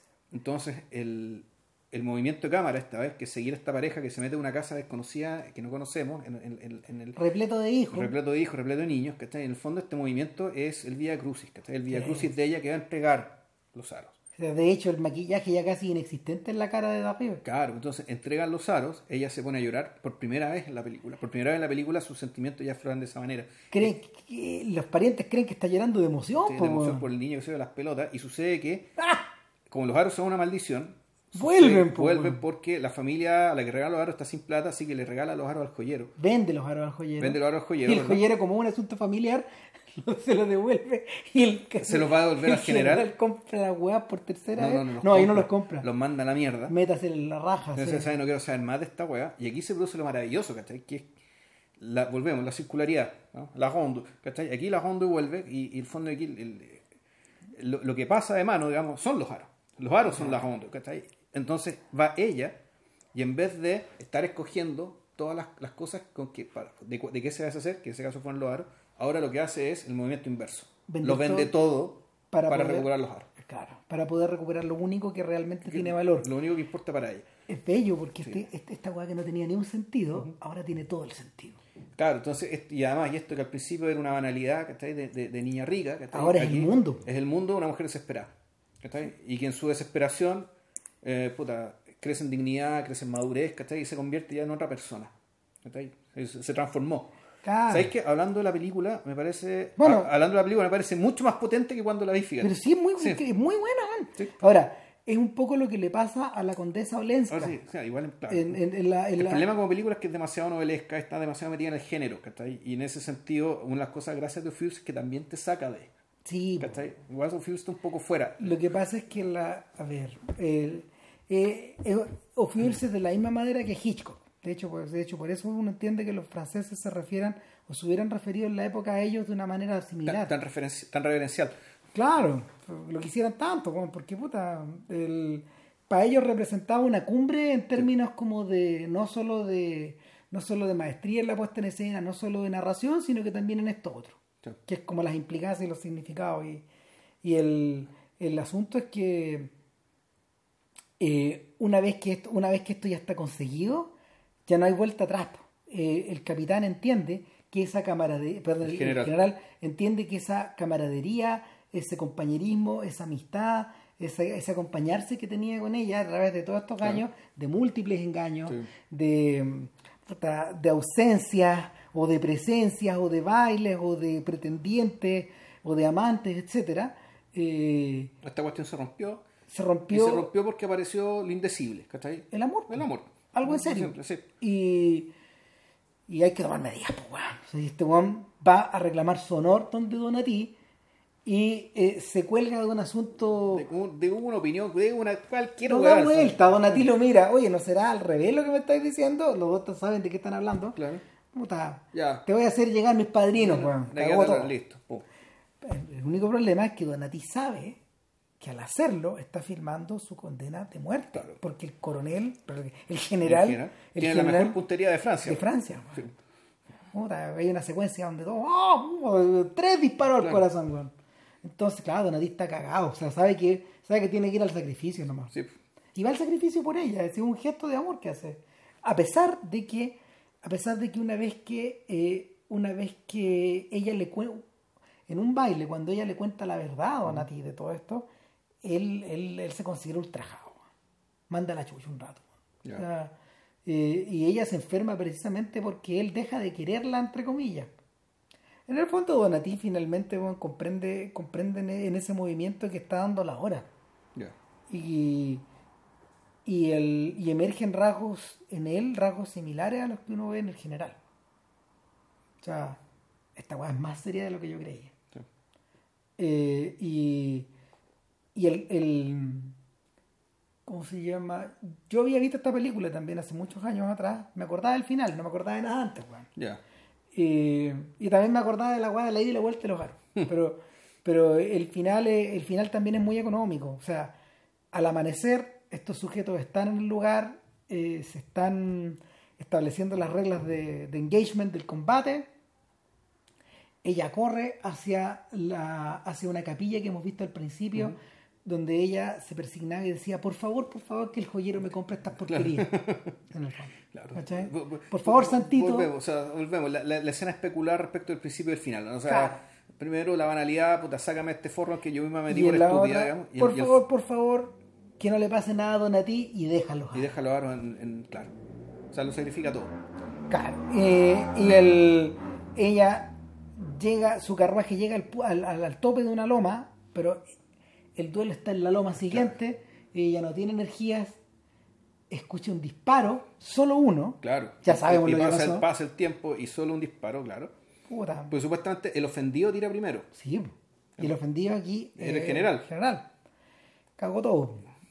Eh, el general gana. Fuera No es que de- eso no se sabe. Sí, No, aquí el punto es que se escucha el balazo, corte, y vemos, volvemos a la iglesia y te dice. ah, y- No, no, no, no, no, ni siquiera. Está, eh, ella, ella- está firmada en un árbol y empieza a correr su dama de compañía diciendo, pa- Para parar el, el duelo. él es mort, Claro. él es mort. Empieza diciendo, no, se murió, Se se, murió, murió. sí. Se murió de la impresión de no escuchar un segundo disparo. Y corte, y luego vemos la misma iglesia, el mismo plano, pero esta vez baja la, cámara. La cámara baja, hace una especie de atril donde están los dos aros, donación de Madame de. Exacto, Uh. y se ha transformado en una reliquia religiosa. Exacto. ¡Pam! Fin de la película. Claro, se acaba la película, pasamos a la cuarta. Eh, Bueno, estoy cansado, bueno, deberíamos hacer podcast tan largos, weón. Puta, cago, Son todo, muchas weón. películas, Era weón. una mala idea, weón, pero. Puta, que Porque son, son todas buenas, pues entonces, puta. Eh, bueno, ya, pero no perdamos tiempo, weón, y vamos a Lola Montes. A ver, Lola Montes es, una, eh, es un personaje histórico. Yo me acuerdo que leyendo una biografía de Liszt, hace como 30 años más chico, mencionaban a Lola Montes, me llamó la atención el nombre. Me llamó la atención que dentro de las múltiples amantes de Liszt, entre la, la más importante es Marita Gould, que, que, que en el fondo es la weana que lo hacía sufrir como diablo. Ya. Era la cortesana que... Pero, la, pero uno de sus amores fugaces fue Lola Montes, que tiene una historia tanto o más entretenida que la del propio Liszt. Montes vivió 39 años. Claro. Lola Montes no se llamaba Lola Montes. No, Lola, Lola Mon- Montes no era española. Lola Montes era irlandesa, pero se crió en la India. Sí. De la India, de la India, una vez que muere su padre, pasa a, de vuelta a Inglaterra, pero en el camino a Francia, eh, Lola, eh, eh, Lola eh, tratan de casarla con un sujeto 60 años mayor que Claro. ella, un banquero, y en rebeldía se casa con un joven oficial que estaba acompañando que, la... era- que en el fondo era el amante de la mamá. que Eso es lo que te muestra la película. Parece Sí. que la historia es un poco más compleja. Claro. y Era- lo- el- el- la historia más compleja, la historia real es más compleja, pero Sí. aquí lo que la película ve es, para hacerla corta, porque la historia de Lamonte es que sí, se casa con este, con este escocés, que era un escocés, se va a las Highlands, ¿cachai? A vivir con este escocés que al pocos meses demuestra ser un, un granuja, un bruto, un y, ahí, jurado. y ahí empieza la historia de, ahí empieza la historia de nuestra protagonista porque ella huye Sí, pero no, porque eso te lo muestran en, pantalla. no no no pero, pero no en la vida real Ah, en la vida real lo que pasa es que ella huye hacia el continente claro, a Francia. y comienza a bailar. Y comienza a bailar, eh, adopta el nombre de Lola Montes, el nombre Claro. españolizado, porque ella bailaba la seguidilla, bailaba los boleros, todo ese tipo de cosas. Eh, y, y eso ya desde ya la calificaba como una bailarina exótica. Exótica. Eh, es, en ese, es en ese punto donde convertida en un acto de teatro y de music hall adquiere cierta notoriedad por dos razones. Uno, aparentemente, aparentemente su talento es muy grande, Cosa que es falsa. Hueá que es falsa, claro. Y dos, dos eh, lo, lo- lo raro es lo exótico en el fondo. Claro. Claro, es como una. eh, En el fondo, Lola Montes es Carmen de Mérimée. Es toda esa weá, esa explosión de, de sensaciones, de sentimientos, de. Puta, es que la película demuestra, es, es Carmen. También podría ser en la, en la, en la precuela de, de Mata Hari. Que poco- supuestamente sí. decían que es una diosa javanesa, y las pelotas, Sí. no sé, no sé, no la anda, weón. Bueno, el, el- el punto es que el punto es que ahí es donde eh, ahí es donde la Lola Montes histórica entra en contacto entra en contacto con todo el círculo Mm. de Chopin y de Liszt y de los artistas de la época. Eh, y Y, se- y Wagner, que también lo menciona. Exacto, y se genera, se genera, se, se genera un nuevo giro en esta historia. Eh, esta cosa sí que es real. Eh, la influencia que Montes tiene sobre sus amantes es tan grande que los hace tomar decisiones públicas que, que, que tienen consecuencias en el resto del mundo. Sí. ¿Cachai? Eh, le pasa, le pasa, le pasa con condes, le pasa con políticos, le pasa con diputados, no sé Y qué finalmente con el rey Luis I de Baviera. el padre de Luis II Del- del rey loco. del rey loco entonces eh, y, y se, se genera una se genera una prácticamente una revolución Claro. coincidente con la revolución del 48 Claro, en el fondo exacto. en distintas partes Esto estamos en Baviera en Múnich y el Y ella se tiene que ir a Estados Unidos. ella se tiene ella se ella se eh, no ella se tiene que ir ella tiene que escapar Sí, una que escapar, entonces exacto. la vida la vida de Montes es una serie de llegadas y escapadas es una serie de amantes y de, de, de encuentros y desencuentros Y pero que curiosamente termina en Estados Unidos. O sea, algún llega a Estados Unidos. Eh, en algún momento llega a Estados Unidos, eh, pero esto está fuera de la película, llega a Estados Unidos, nuevamente causa Es que- sensación. Es que es, es que es no, es que no está fuera de la película. La escena circense es en Eh, Estados sí, Unidos. tenía razón. Es en Eh, Estados Unidos. Y es muy importante que sea así. Mira, causa sensación. Ella llega a protagonizar un drama, comedia, llamado La vida de Lola Montes, en el escenario, que es lo que forma el corpus de lo que De vemos, lo que en, el vemos en la película, claro. Pero es una, era una obra teatral. Luego se va, luego se va, eh, o sea, se, se une a la fiebre del oro en California. Luego toma un tren, perdón, no, luego toma un barco a Australia. En Australia también causa sensación, deja la cagada, la tratan poco menos que de, tratan su acto poco menos que de pornografía, etcétera. Vuelve a Norteamérica, ya está olvidada ahí y luego salta a Londres. Y en Londres, eh, en Londres, eh, a ver, el mito dice que eh, en, su, sus últimos años de vida se convirtió en una pordiosera, no es real. Prácticamente se retiró de alguna forma y se retiró de la vida pública, atendía gente, sale- llevaba una vida más o menos, más o menos, más o menos, más o menos silenciosa, retirada y muere, muere en un estado terciario de la sífilis. Ya. Eh, y, y finalmente eso es lo que pasa con Montes. Ahora, para eh, en principio de, de esta vida tan azarosa, uno de los primeros legados es que fue la primera mujer que fumó en público. La primera mujer notoria, famosa que fumó en público. Fumaba a puros. George Sand también fumaba, de Sí. hecho. O sea, que, que es contemporánea de ella, etcétera, pero bueno. El amante de Chopin para eh, exacto. Eh, y aquí la vemos. Aquí Y la- escritora, además, que tiene Claro. méritos propios. ¿Qué es lo que hace O'Fools con esta historia? Eh, O'Fools, eh, de inmediato comprende que esta es una historia acerca. Esta es una historia acerca de. eh, a ver. Es una historia sobre muchas cosas, Rom. Sí, pues, pero, pero primero que nada es una historia acerca de la, de la, de la autodeterminación femenina. Ya. ¿Cachai? En cierta medida. Y de, y de, y de qué forma en el fondo, de qué, de qué forma en el fondo, y por eso, por eso luce tan moderno hoy día. O sea, Montes, Montes aparentemente está presionada una y otra vez por, eh, por estructuras patriarcales. Y que, y que, y que finalmente lo, algunas son tan pequeñas como, algunas son tan pequeñas como la, la relación padre-hija, por ejemplo, al principio, pero algunas son de significación nacional, como la, la relación de ser el amante de un rey. Claro. ¿Cachai? Eh, esa es una cosa. Lo otro es que esta es una historia acerca de una persona famosa. Sí. Famosa en el sentido de que Franz Liszt era famoso. Claro. Los primeros famosos de la historia. Pero esta es una persona famosa por ser famosa. Exacto. O sea, era una famosa, porque en realidad talento real no tenía. Era No. famosa por sus escándalos. sí, po. Por la gente con la que se rodeaba, la cual la seguía a su vez por la fama que tenía. Y no por ser famosa solamente, sino por, sino por una fama con contenido. Los- es decir, famosa por sus escándalos, Los diarios- o famosa por su carácter, Los o diarios famosa... publicaban noticias de Lola Monte porque era famosa. Claro. Es como Kim Kardashian. No, o sea, sí es farándula. Sí, de las farándula. de hace algunos años.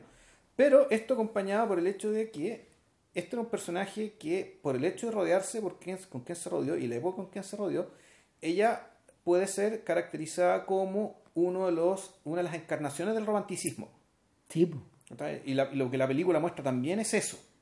Los Cómo- relatos, es como el romanticismo, como movimiento artístico y como sensibilidad y forma de enfrentar la vida y de entender la belleza y, y- y- y de relacionarse con el poder y de, y de- mirarse a sí mismo, eso está encarnado en esta persona. Exactamente. Y en esta persona que efectivamente está... Por eso es tan perfecto que haya sido amante de weón, porque que no, y- también encarna. Pero también encarna, encarna a la perfección todas esas vueltas Claro, de carnero. Y la película, de hecho, em- no empieza con eso, pero bueno, vamos a hablar ya de la película. Y lo otro, y eso también interesante, es que si bien estamos hablando de un personaje genuinamente artístico, o sea, sin ser ella talentosa, pero realmente vinculada, que está en términos de ánimo y de espíritu, con un movimiento artístico importantísimo del siglo pasado y que, tiene, y que todavía existe hasta hoy, en cierta medida, y que al mismo tiempo es una, muj- es una mujer que lucha por su autodeterminación. Claro. Sin embargo, la película lo que hace es mostrarnos el contexto donde, donde este personaje vive, finalmente, es un contexto donde no hay ni autodeterminación y donde tampoco hay ni arte, ni romanticismo, ni voluntad. En el fondo, lo que hace es mostrarnos a esta mujer reducida a ser una bestia de feria, o una bestia de circo, a un tigre enjaulado. Una rareza, como la mujer barbuda o el hombre más fuerte del mundo. Es, decir, sujeto, su- sujeto de espectáculo y de un espectáculo envasado para, eh, en- envasado para la curiosidad de las masas, ¿cachai? Eh, aludiendo además, creo yo, en un país, ¿cachai? en en el país de la cultura de masa. En ese sentido, la, la película también se hace cargo digamos, del cine como fenómeno, ¿cachai? en su vertiente estadounidense, como alguien que venía de vuelta de Estados Unidos. el, el- es en ese punto donde, claro, pues, eh, O'Fools tiene una idea genial, que es la de montar, es la de montar toda la película En una función circense. en claro. una función circense. Eh, eso, cuando, cuando yo lo vi, dije, bueno, esta weá se la, esta, esta se la tiene que haber robado Franz Wedekind, el escritor de... Pero que yo recuerde, la El- versión el- original que nosotros, que la versión que nosotros vimos, que creo que era la versión... Porque, a ver, porque contemos la historia. Esta película, tal como se estrenó, Dejó, un- dejó la cagada. dejó la patada, o sea, Que, eh, que fue un escándalo. Puta, porque finalmente, finalmente el retrato de, el retrato de, de Lola Montes es el retrato de una libertina. Sí, po. O sea, Y- es un retrato de una libertina, pero también la forma en que está retratado es un, es un retrato cosificante y particularmente violento Sí, pues. hacia, hacia esta libertina. Entonces, y además una película bastante larga, o sea, el, a ver, no es que la No que película, no es que la película, no es que la película sea violenta con la libertina. Los personajes tratan de forma muy violenta a esta libertina No, no. al interior de la Y película. no solo eso, no, y además el hecho de convertirla en un animal de circo durante toda la película, al fondo, que, que esa sea la premisa de todo esto, era, yo creo que era demasiado, y por eso es que cuando la, película deciden cortarla y, y, y- y dar la vuelta sin el consentimiento de Fields, lo que hacen es, eh, es hacer una película absolutamente cronológica. Expurgaron las escenas de circo, po. La dejaron para el final, Sí, solo para el final. Exacto. Como una no- especie de cierre, pero no como una premisa. Y no las pusieron todas. Claro. Ahora, eh, esa premisa del circo, eso es, de, eh, eso es de la caja de Pandora de Wedekind, una obra de teatro que eh, Alban Berg adapta en la ópera Lulú. Ya. Hacia el final, Lulu, este monstruo de la naturaleza, que también eh, encanta a los hombres, los magnetiza, los encatusa y los, hace los pierde, ella eh, se convierte en un fenómeno de circo. Junto con un gorila, junto con un... Sí, claro. Es exactamente igual. Está sacado de ahí, bueno. Ya. Entonces, el... ¿qué es lo que hace, qué es lo que hace Fields? Bueno, me imagino... eh, Bueno, de partida, ¿qué hace Fields? Antes de entrar, filma la película en colores. sí, Ya. Gran cambio respecto a lo anterior. Y filma la película en pantalla ancha, de modo que el circo, tú lo ves casi siempre, eh, se ve completo, se ve la pista completa. sí, pues, se o ve sea, la- se, ve todo el show. Exacto, y ves la gente atrás y, Exacto. y, Ves la Peter, y- y orquesta. Peter Justinov que eh, eh, act- actuando en francés eh, el maestro de ceremonia, el señor Corales. hace del maestro de ceremonias pero al mismo tiempo del empleador de del empleador de, de esta Lola Monte y al mismo tiempo del dueño de Lola Monte Que es un Barnum que no es Barnum.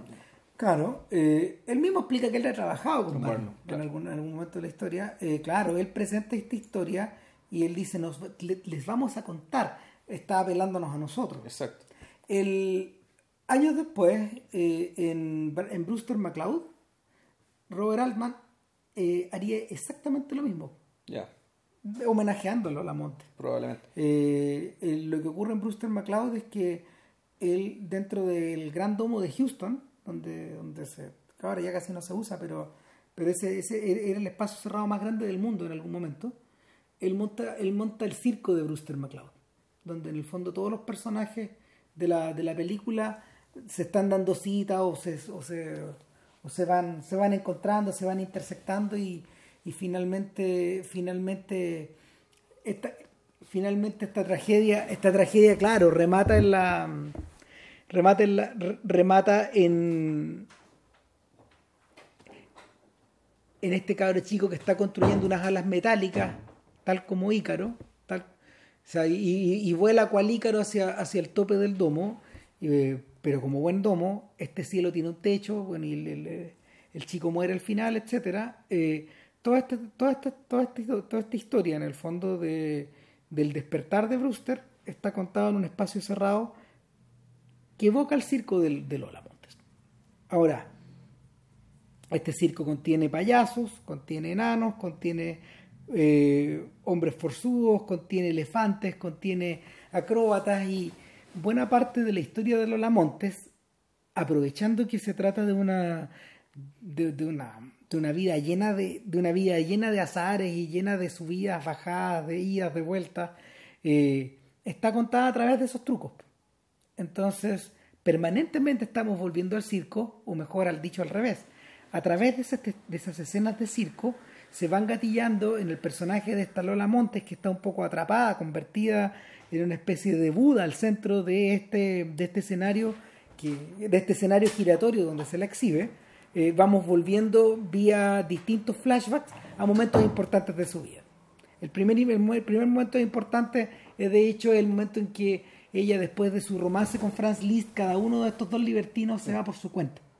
Es que es interesante que te presentan el show, te presentan el mito, te presentan el presente y, y antes de partir por el orden cronológico, lo primero que te muestran es a, a Lola Montes como ícono romántico.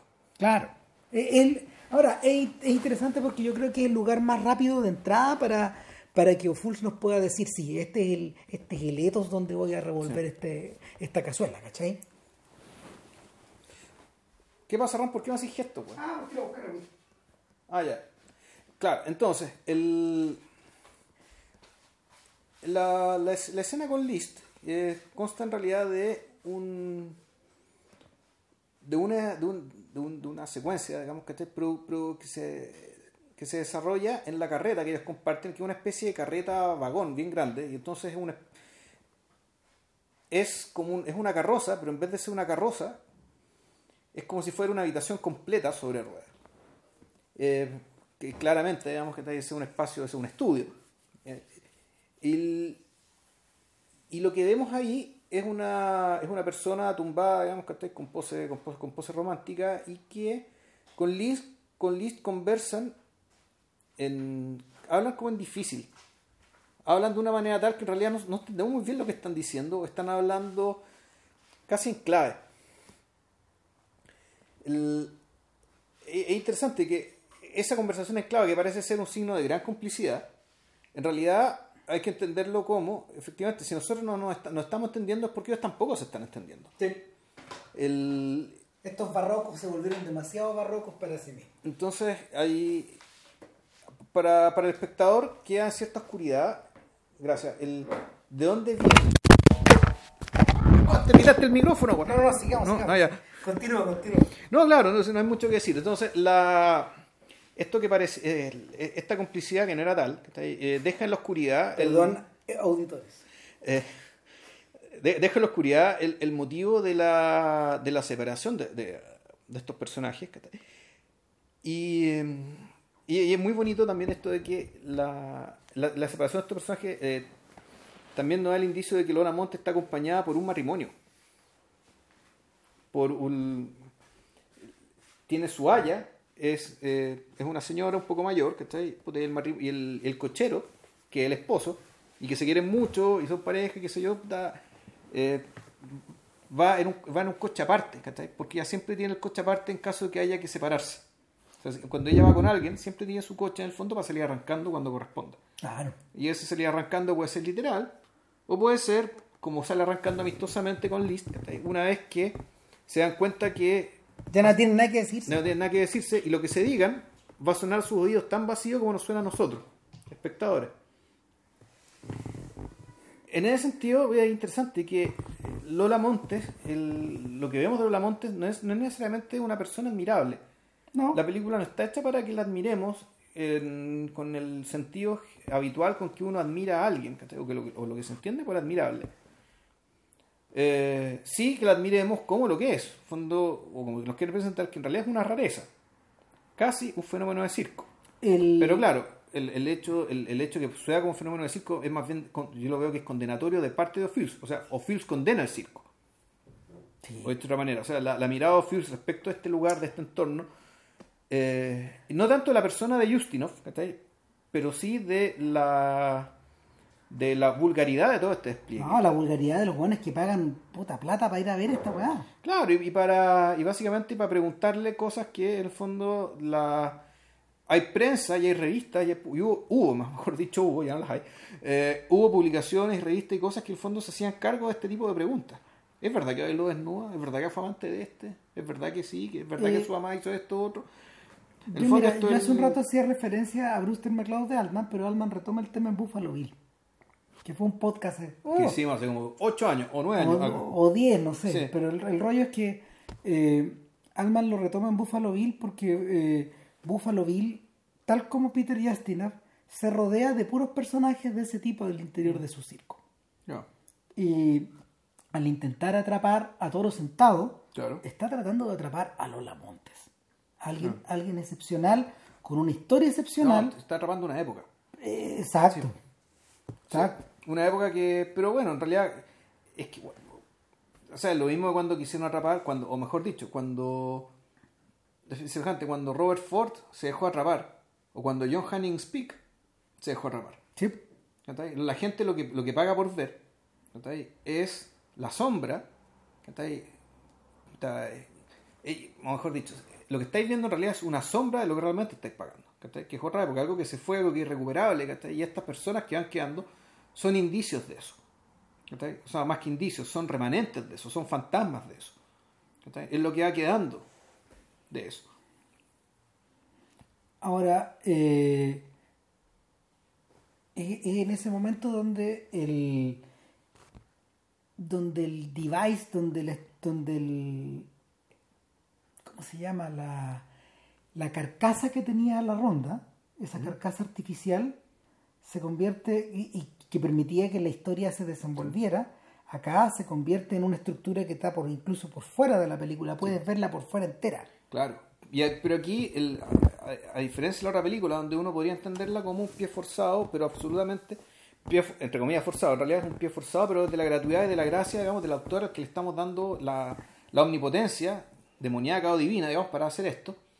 Acá yo lo veo como un, aquí sí yo lo veo como un pie forzado, como algo necesario. Sí, pues, para eso yo. Como algo, eh, como algo que eh, a lo cual no puedes renunciar, ¿cachai? Para dar cuenta del personaje de la manera que lo- del que quieres dar cuenta, y por eso es que O'Fields estaba tan emputecido, ¿cachai? Cuando le, le mutilaron la película. po. Le matan la, le matan la mataron la película. Claro, entonces lo que nosotros acabamos de ver fue una restauración más o menos reciente.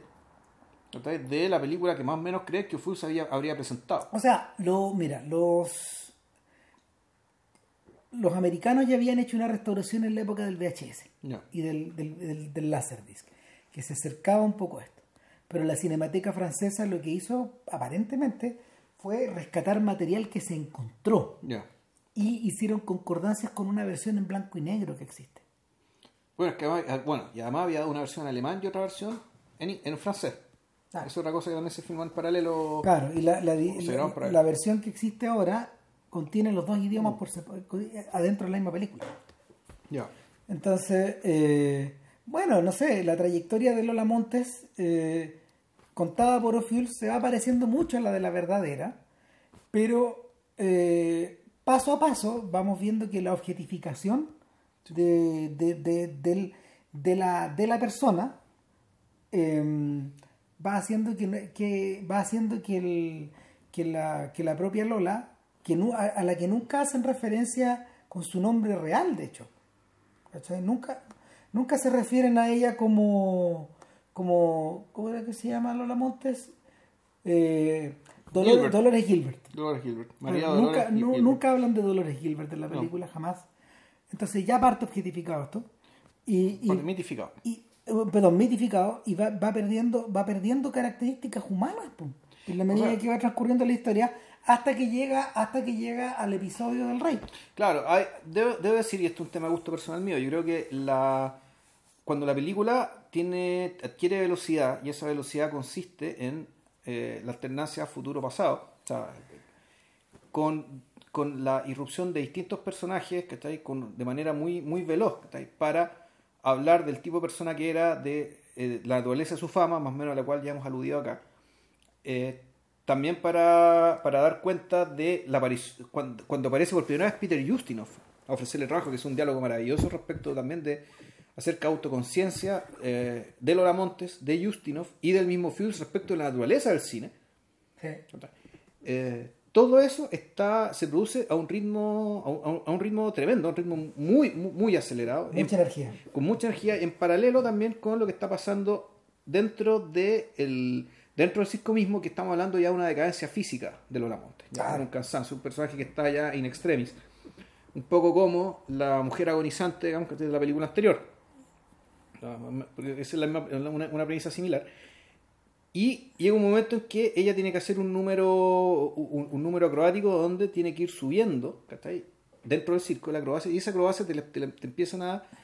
te la, la usan como recurso visual para hablar de, en el fondo, su, su ascenso social en, en términos de los amantes con los que se estaba Ah, es rodeando, hasta llegar al rey, claro que es el tope que es el tope. es el tope de la, de la carpa En el fondo, es la historia de Cecilia Boloco, weón, que está ahí codeándose con, con, con Fujimori primero y terminando ya casándose con Menem.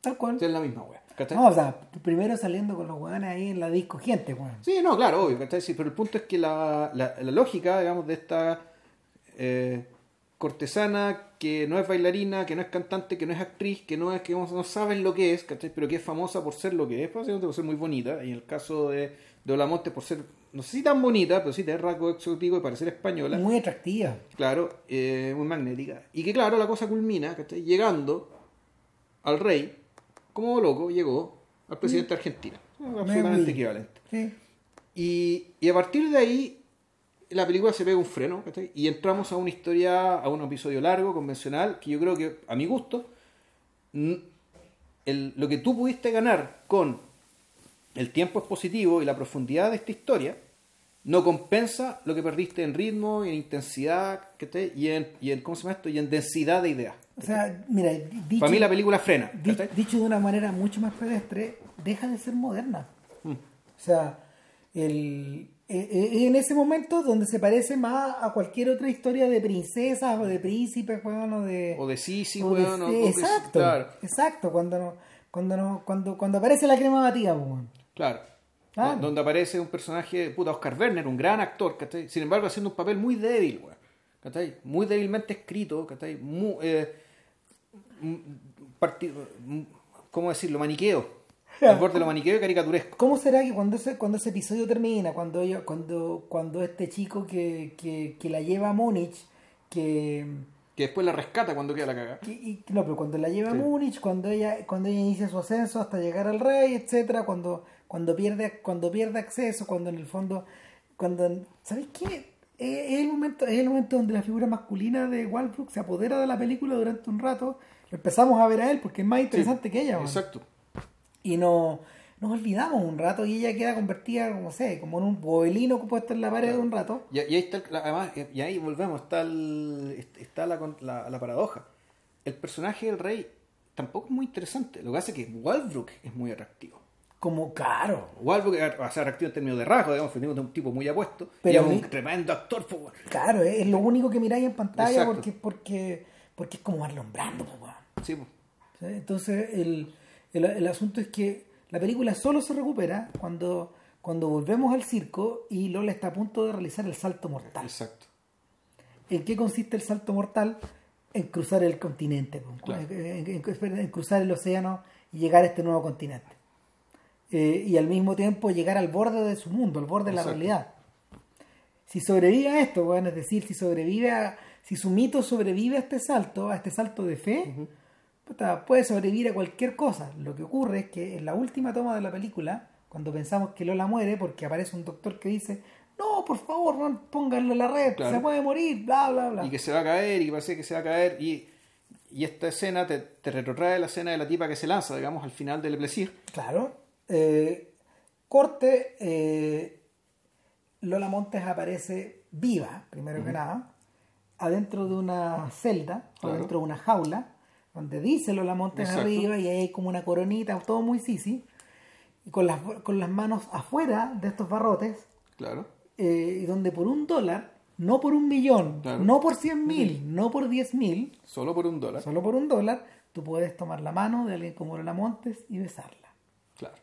Y claro, el, es- eso finalmente, eso finalmente, claro, ya el, eh, eh, eh, eh, es el salto hacia el siglo XXI, pues, el salto a, ese es el salto a la posfarándula, ese es el momento donde la película se sale de sí misma, pues, ya es la cagada, porque, porque eh, es la sociedad de masas, weón, observando en forma 24 por 7 weón, Claro. a, a los famosos, o a los, a los famosos por ser famosos. O sea, claro, la dinámica del dólar, el dólar puede ser lo que cueste la entrada a un cine, por un lado, eso es del siglo XX, ¿cachai? Pero el, el tema del famoso por ser famoso, la farándula, eh, está absolutamente actual ahora. Claro. Y más allá de eso, O'Field ya no puede especular más, que por lo tanto la película se tiene que acabar. Y ya no podéis llegar más lejos, porque finalmente Lola... eh, Lola- digamos, Lola Montes tampoco da para más. No, pues porque Lo- Lola como tal, en ese, en ese, en ese instante de su vida, detrás de las Claro. barrotes, eh, dejó de estar entre los vivos. Claro, y aparte no alcanzó ni. Y no va para más porque tampoco alcanzó ninguna cumbre artística, que No. fondo su interés venía por ahí. Claro. Él dejó de estar entre los vivos, se transforma en una cosa. Exacto. Eh, es, es revelador, fíjate que, que eh, la elección de actriz para Lola Monte sea Martine Carol. Martine Carol era la Marilyn Monroe francesa, así la bautizaron los medios. Chuta, ya.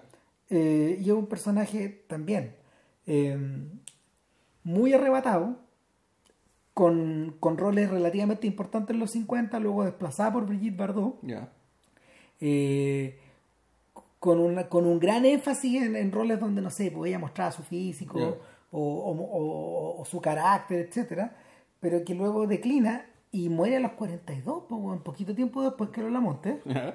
De un ataque al corazón muy repentino durante la filmación de una película. Esa onda. Chuta. Lola Montes, pues, weón. Hmm. Heavy. Y dicho esto, weón, Dicho Ya no esto, podemos seguir, pues, no, cagó todo. Estoy agotado, weón, ya basta no ya, weón. Y lo peor es que el próximo podcast, ¿cachai? También es sobre cuatro películas. ¿no? Te No, decir no, algo no, no, no, no. ¿Sabes que te iba a sugerir una cosa? Lo que ¿Quién- pasa es que yo vi la segunda, weón, y yo diría que es mejor que la No, primera, sé, weón. no sé. Milenio Astre es mejor, pero. Es que es una maravilla, lo que Estamos hablando de las películas de Satoshi Kon. No, pero yo te iba a sugerir que hiciéramos un alto ¿Ya? para poder hacer Matrix la otra semana. Ah, Quisiéramos primero porque voy a necesitar más tiempo para poderme terminar la yo ya llevo dos ya. Claro, claro. Ya, ya. más, adelantado, pues. Pero, pero eso. Ya, ok, entonces para la próxima semana vamos De a hacer Matrix. Matrix porque se cumplen 20 años de su estreno. Se cumplieron hace como tres semanas o cuatro semanas. Claro, y, es- y sí, pues película y podcast por todos lados. Matrix 1 se entiende, ¿no? De otras ¿al- dos no se habla. no, no, no, no, No. En este podcast no se va a hablar de nada de los Wachowski que sea después de The Matrix. A ese nivel. Ah, Salvo, weón, para... Pues es que no hay nada que sea bueno después de eso. weón. Que Yo no, yo no he visto nada, pues. No, si no te he perdido nada, weón. Ya. Eh, O sea, vi las Matrix 2 y 3 por puro eh, completismo no. Y, Y no vamos a discutirla. y mucho sentimiento. pues. Exactamente. Así que bueno, Esta es una película no sobre las... no, este no es un podcast de las hermanas Wachowski, o de hecho es un podcast sobre los hermanos Wachowski. no, es sobre, claro. es sobre The Matrix. Claro. Eh, y el, alguien preguntó el otro día, creo que en Twitter, si íbamos a hacer algo sobre Fight Club. Puta igual, bueno. La dejo tirada. Puta igual. Ya. Igual, en todo caso, bueno, y antes de despedirnos, quiero darle, darle muchas gracias a la gente que nos felicitó por, los, el, por el aniversario, que nos comentó el podcast, ¿cachai? Puta. Eh. Así que muchas gracias a los auditores. Sé que nosotros no somos un podcast, somos un poco ingratos como podcasters, digamos. Sí, ¿cachai? porque pero, nunca puta. pero, eh, está- pero Hacemos poco fanservice, lo Claro, sabemos. digámoslo, digamos, no somos muy buenos en eso, pero tampoco somos hueones, ¿cachai? Entonces, puta, la Claro. gente que se toma la molestia de escribirnos y, y felicitarnos, pues muchas gracias. Que estén muy bien. Chao. Vale, chao.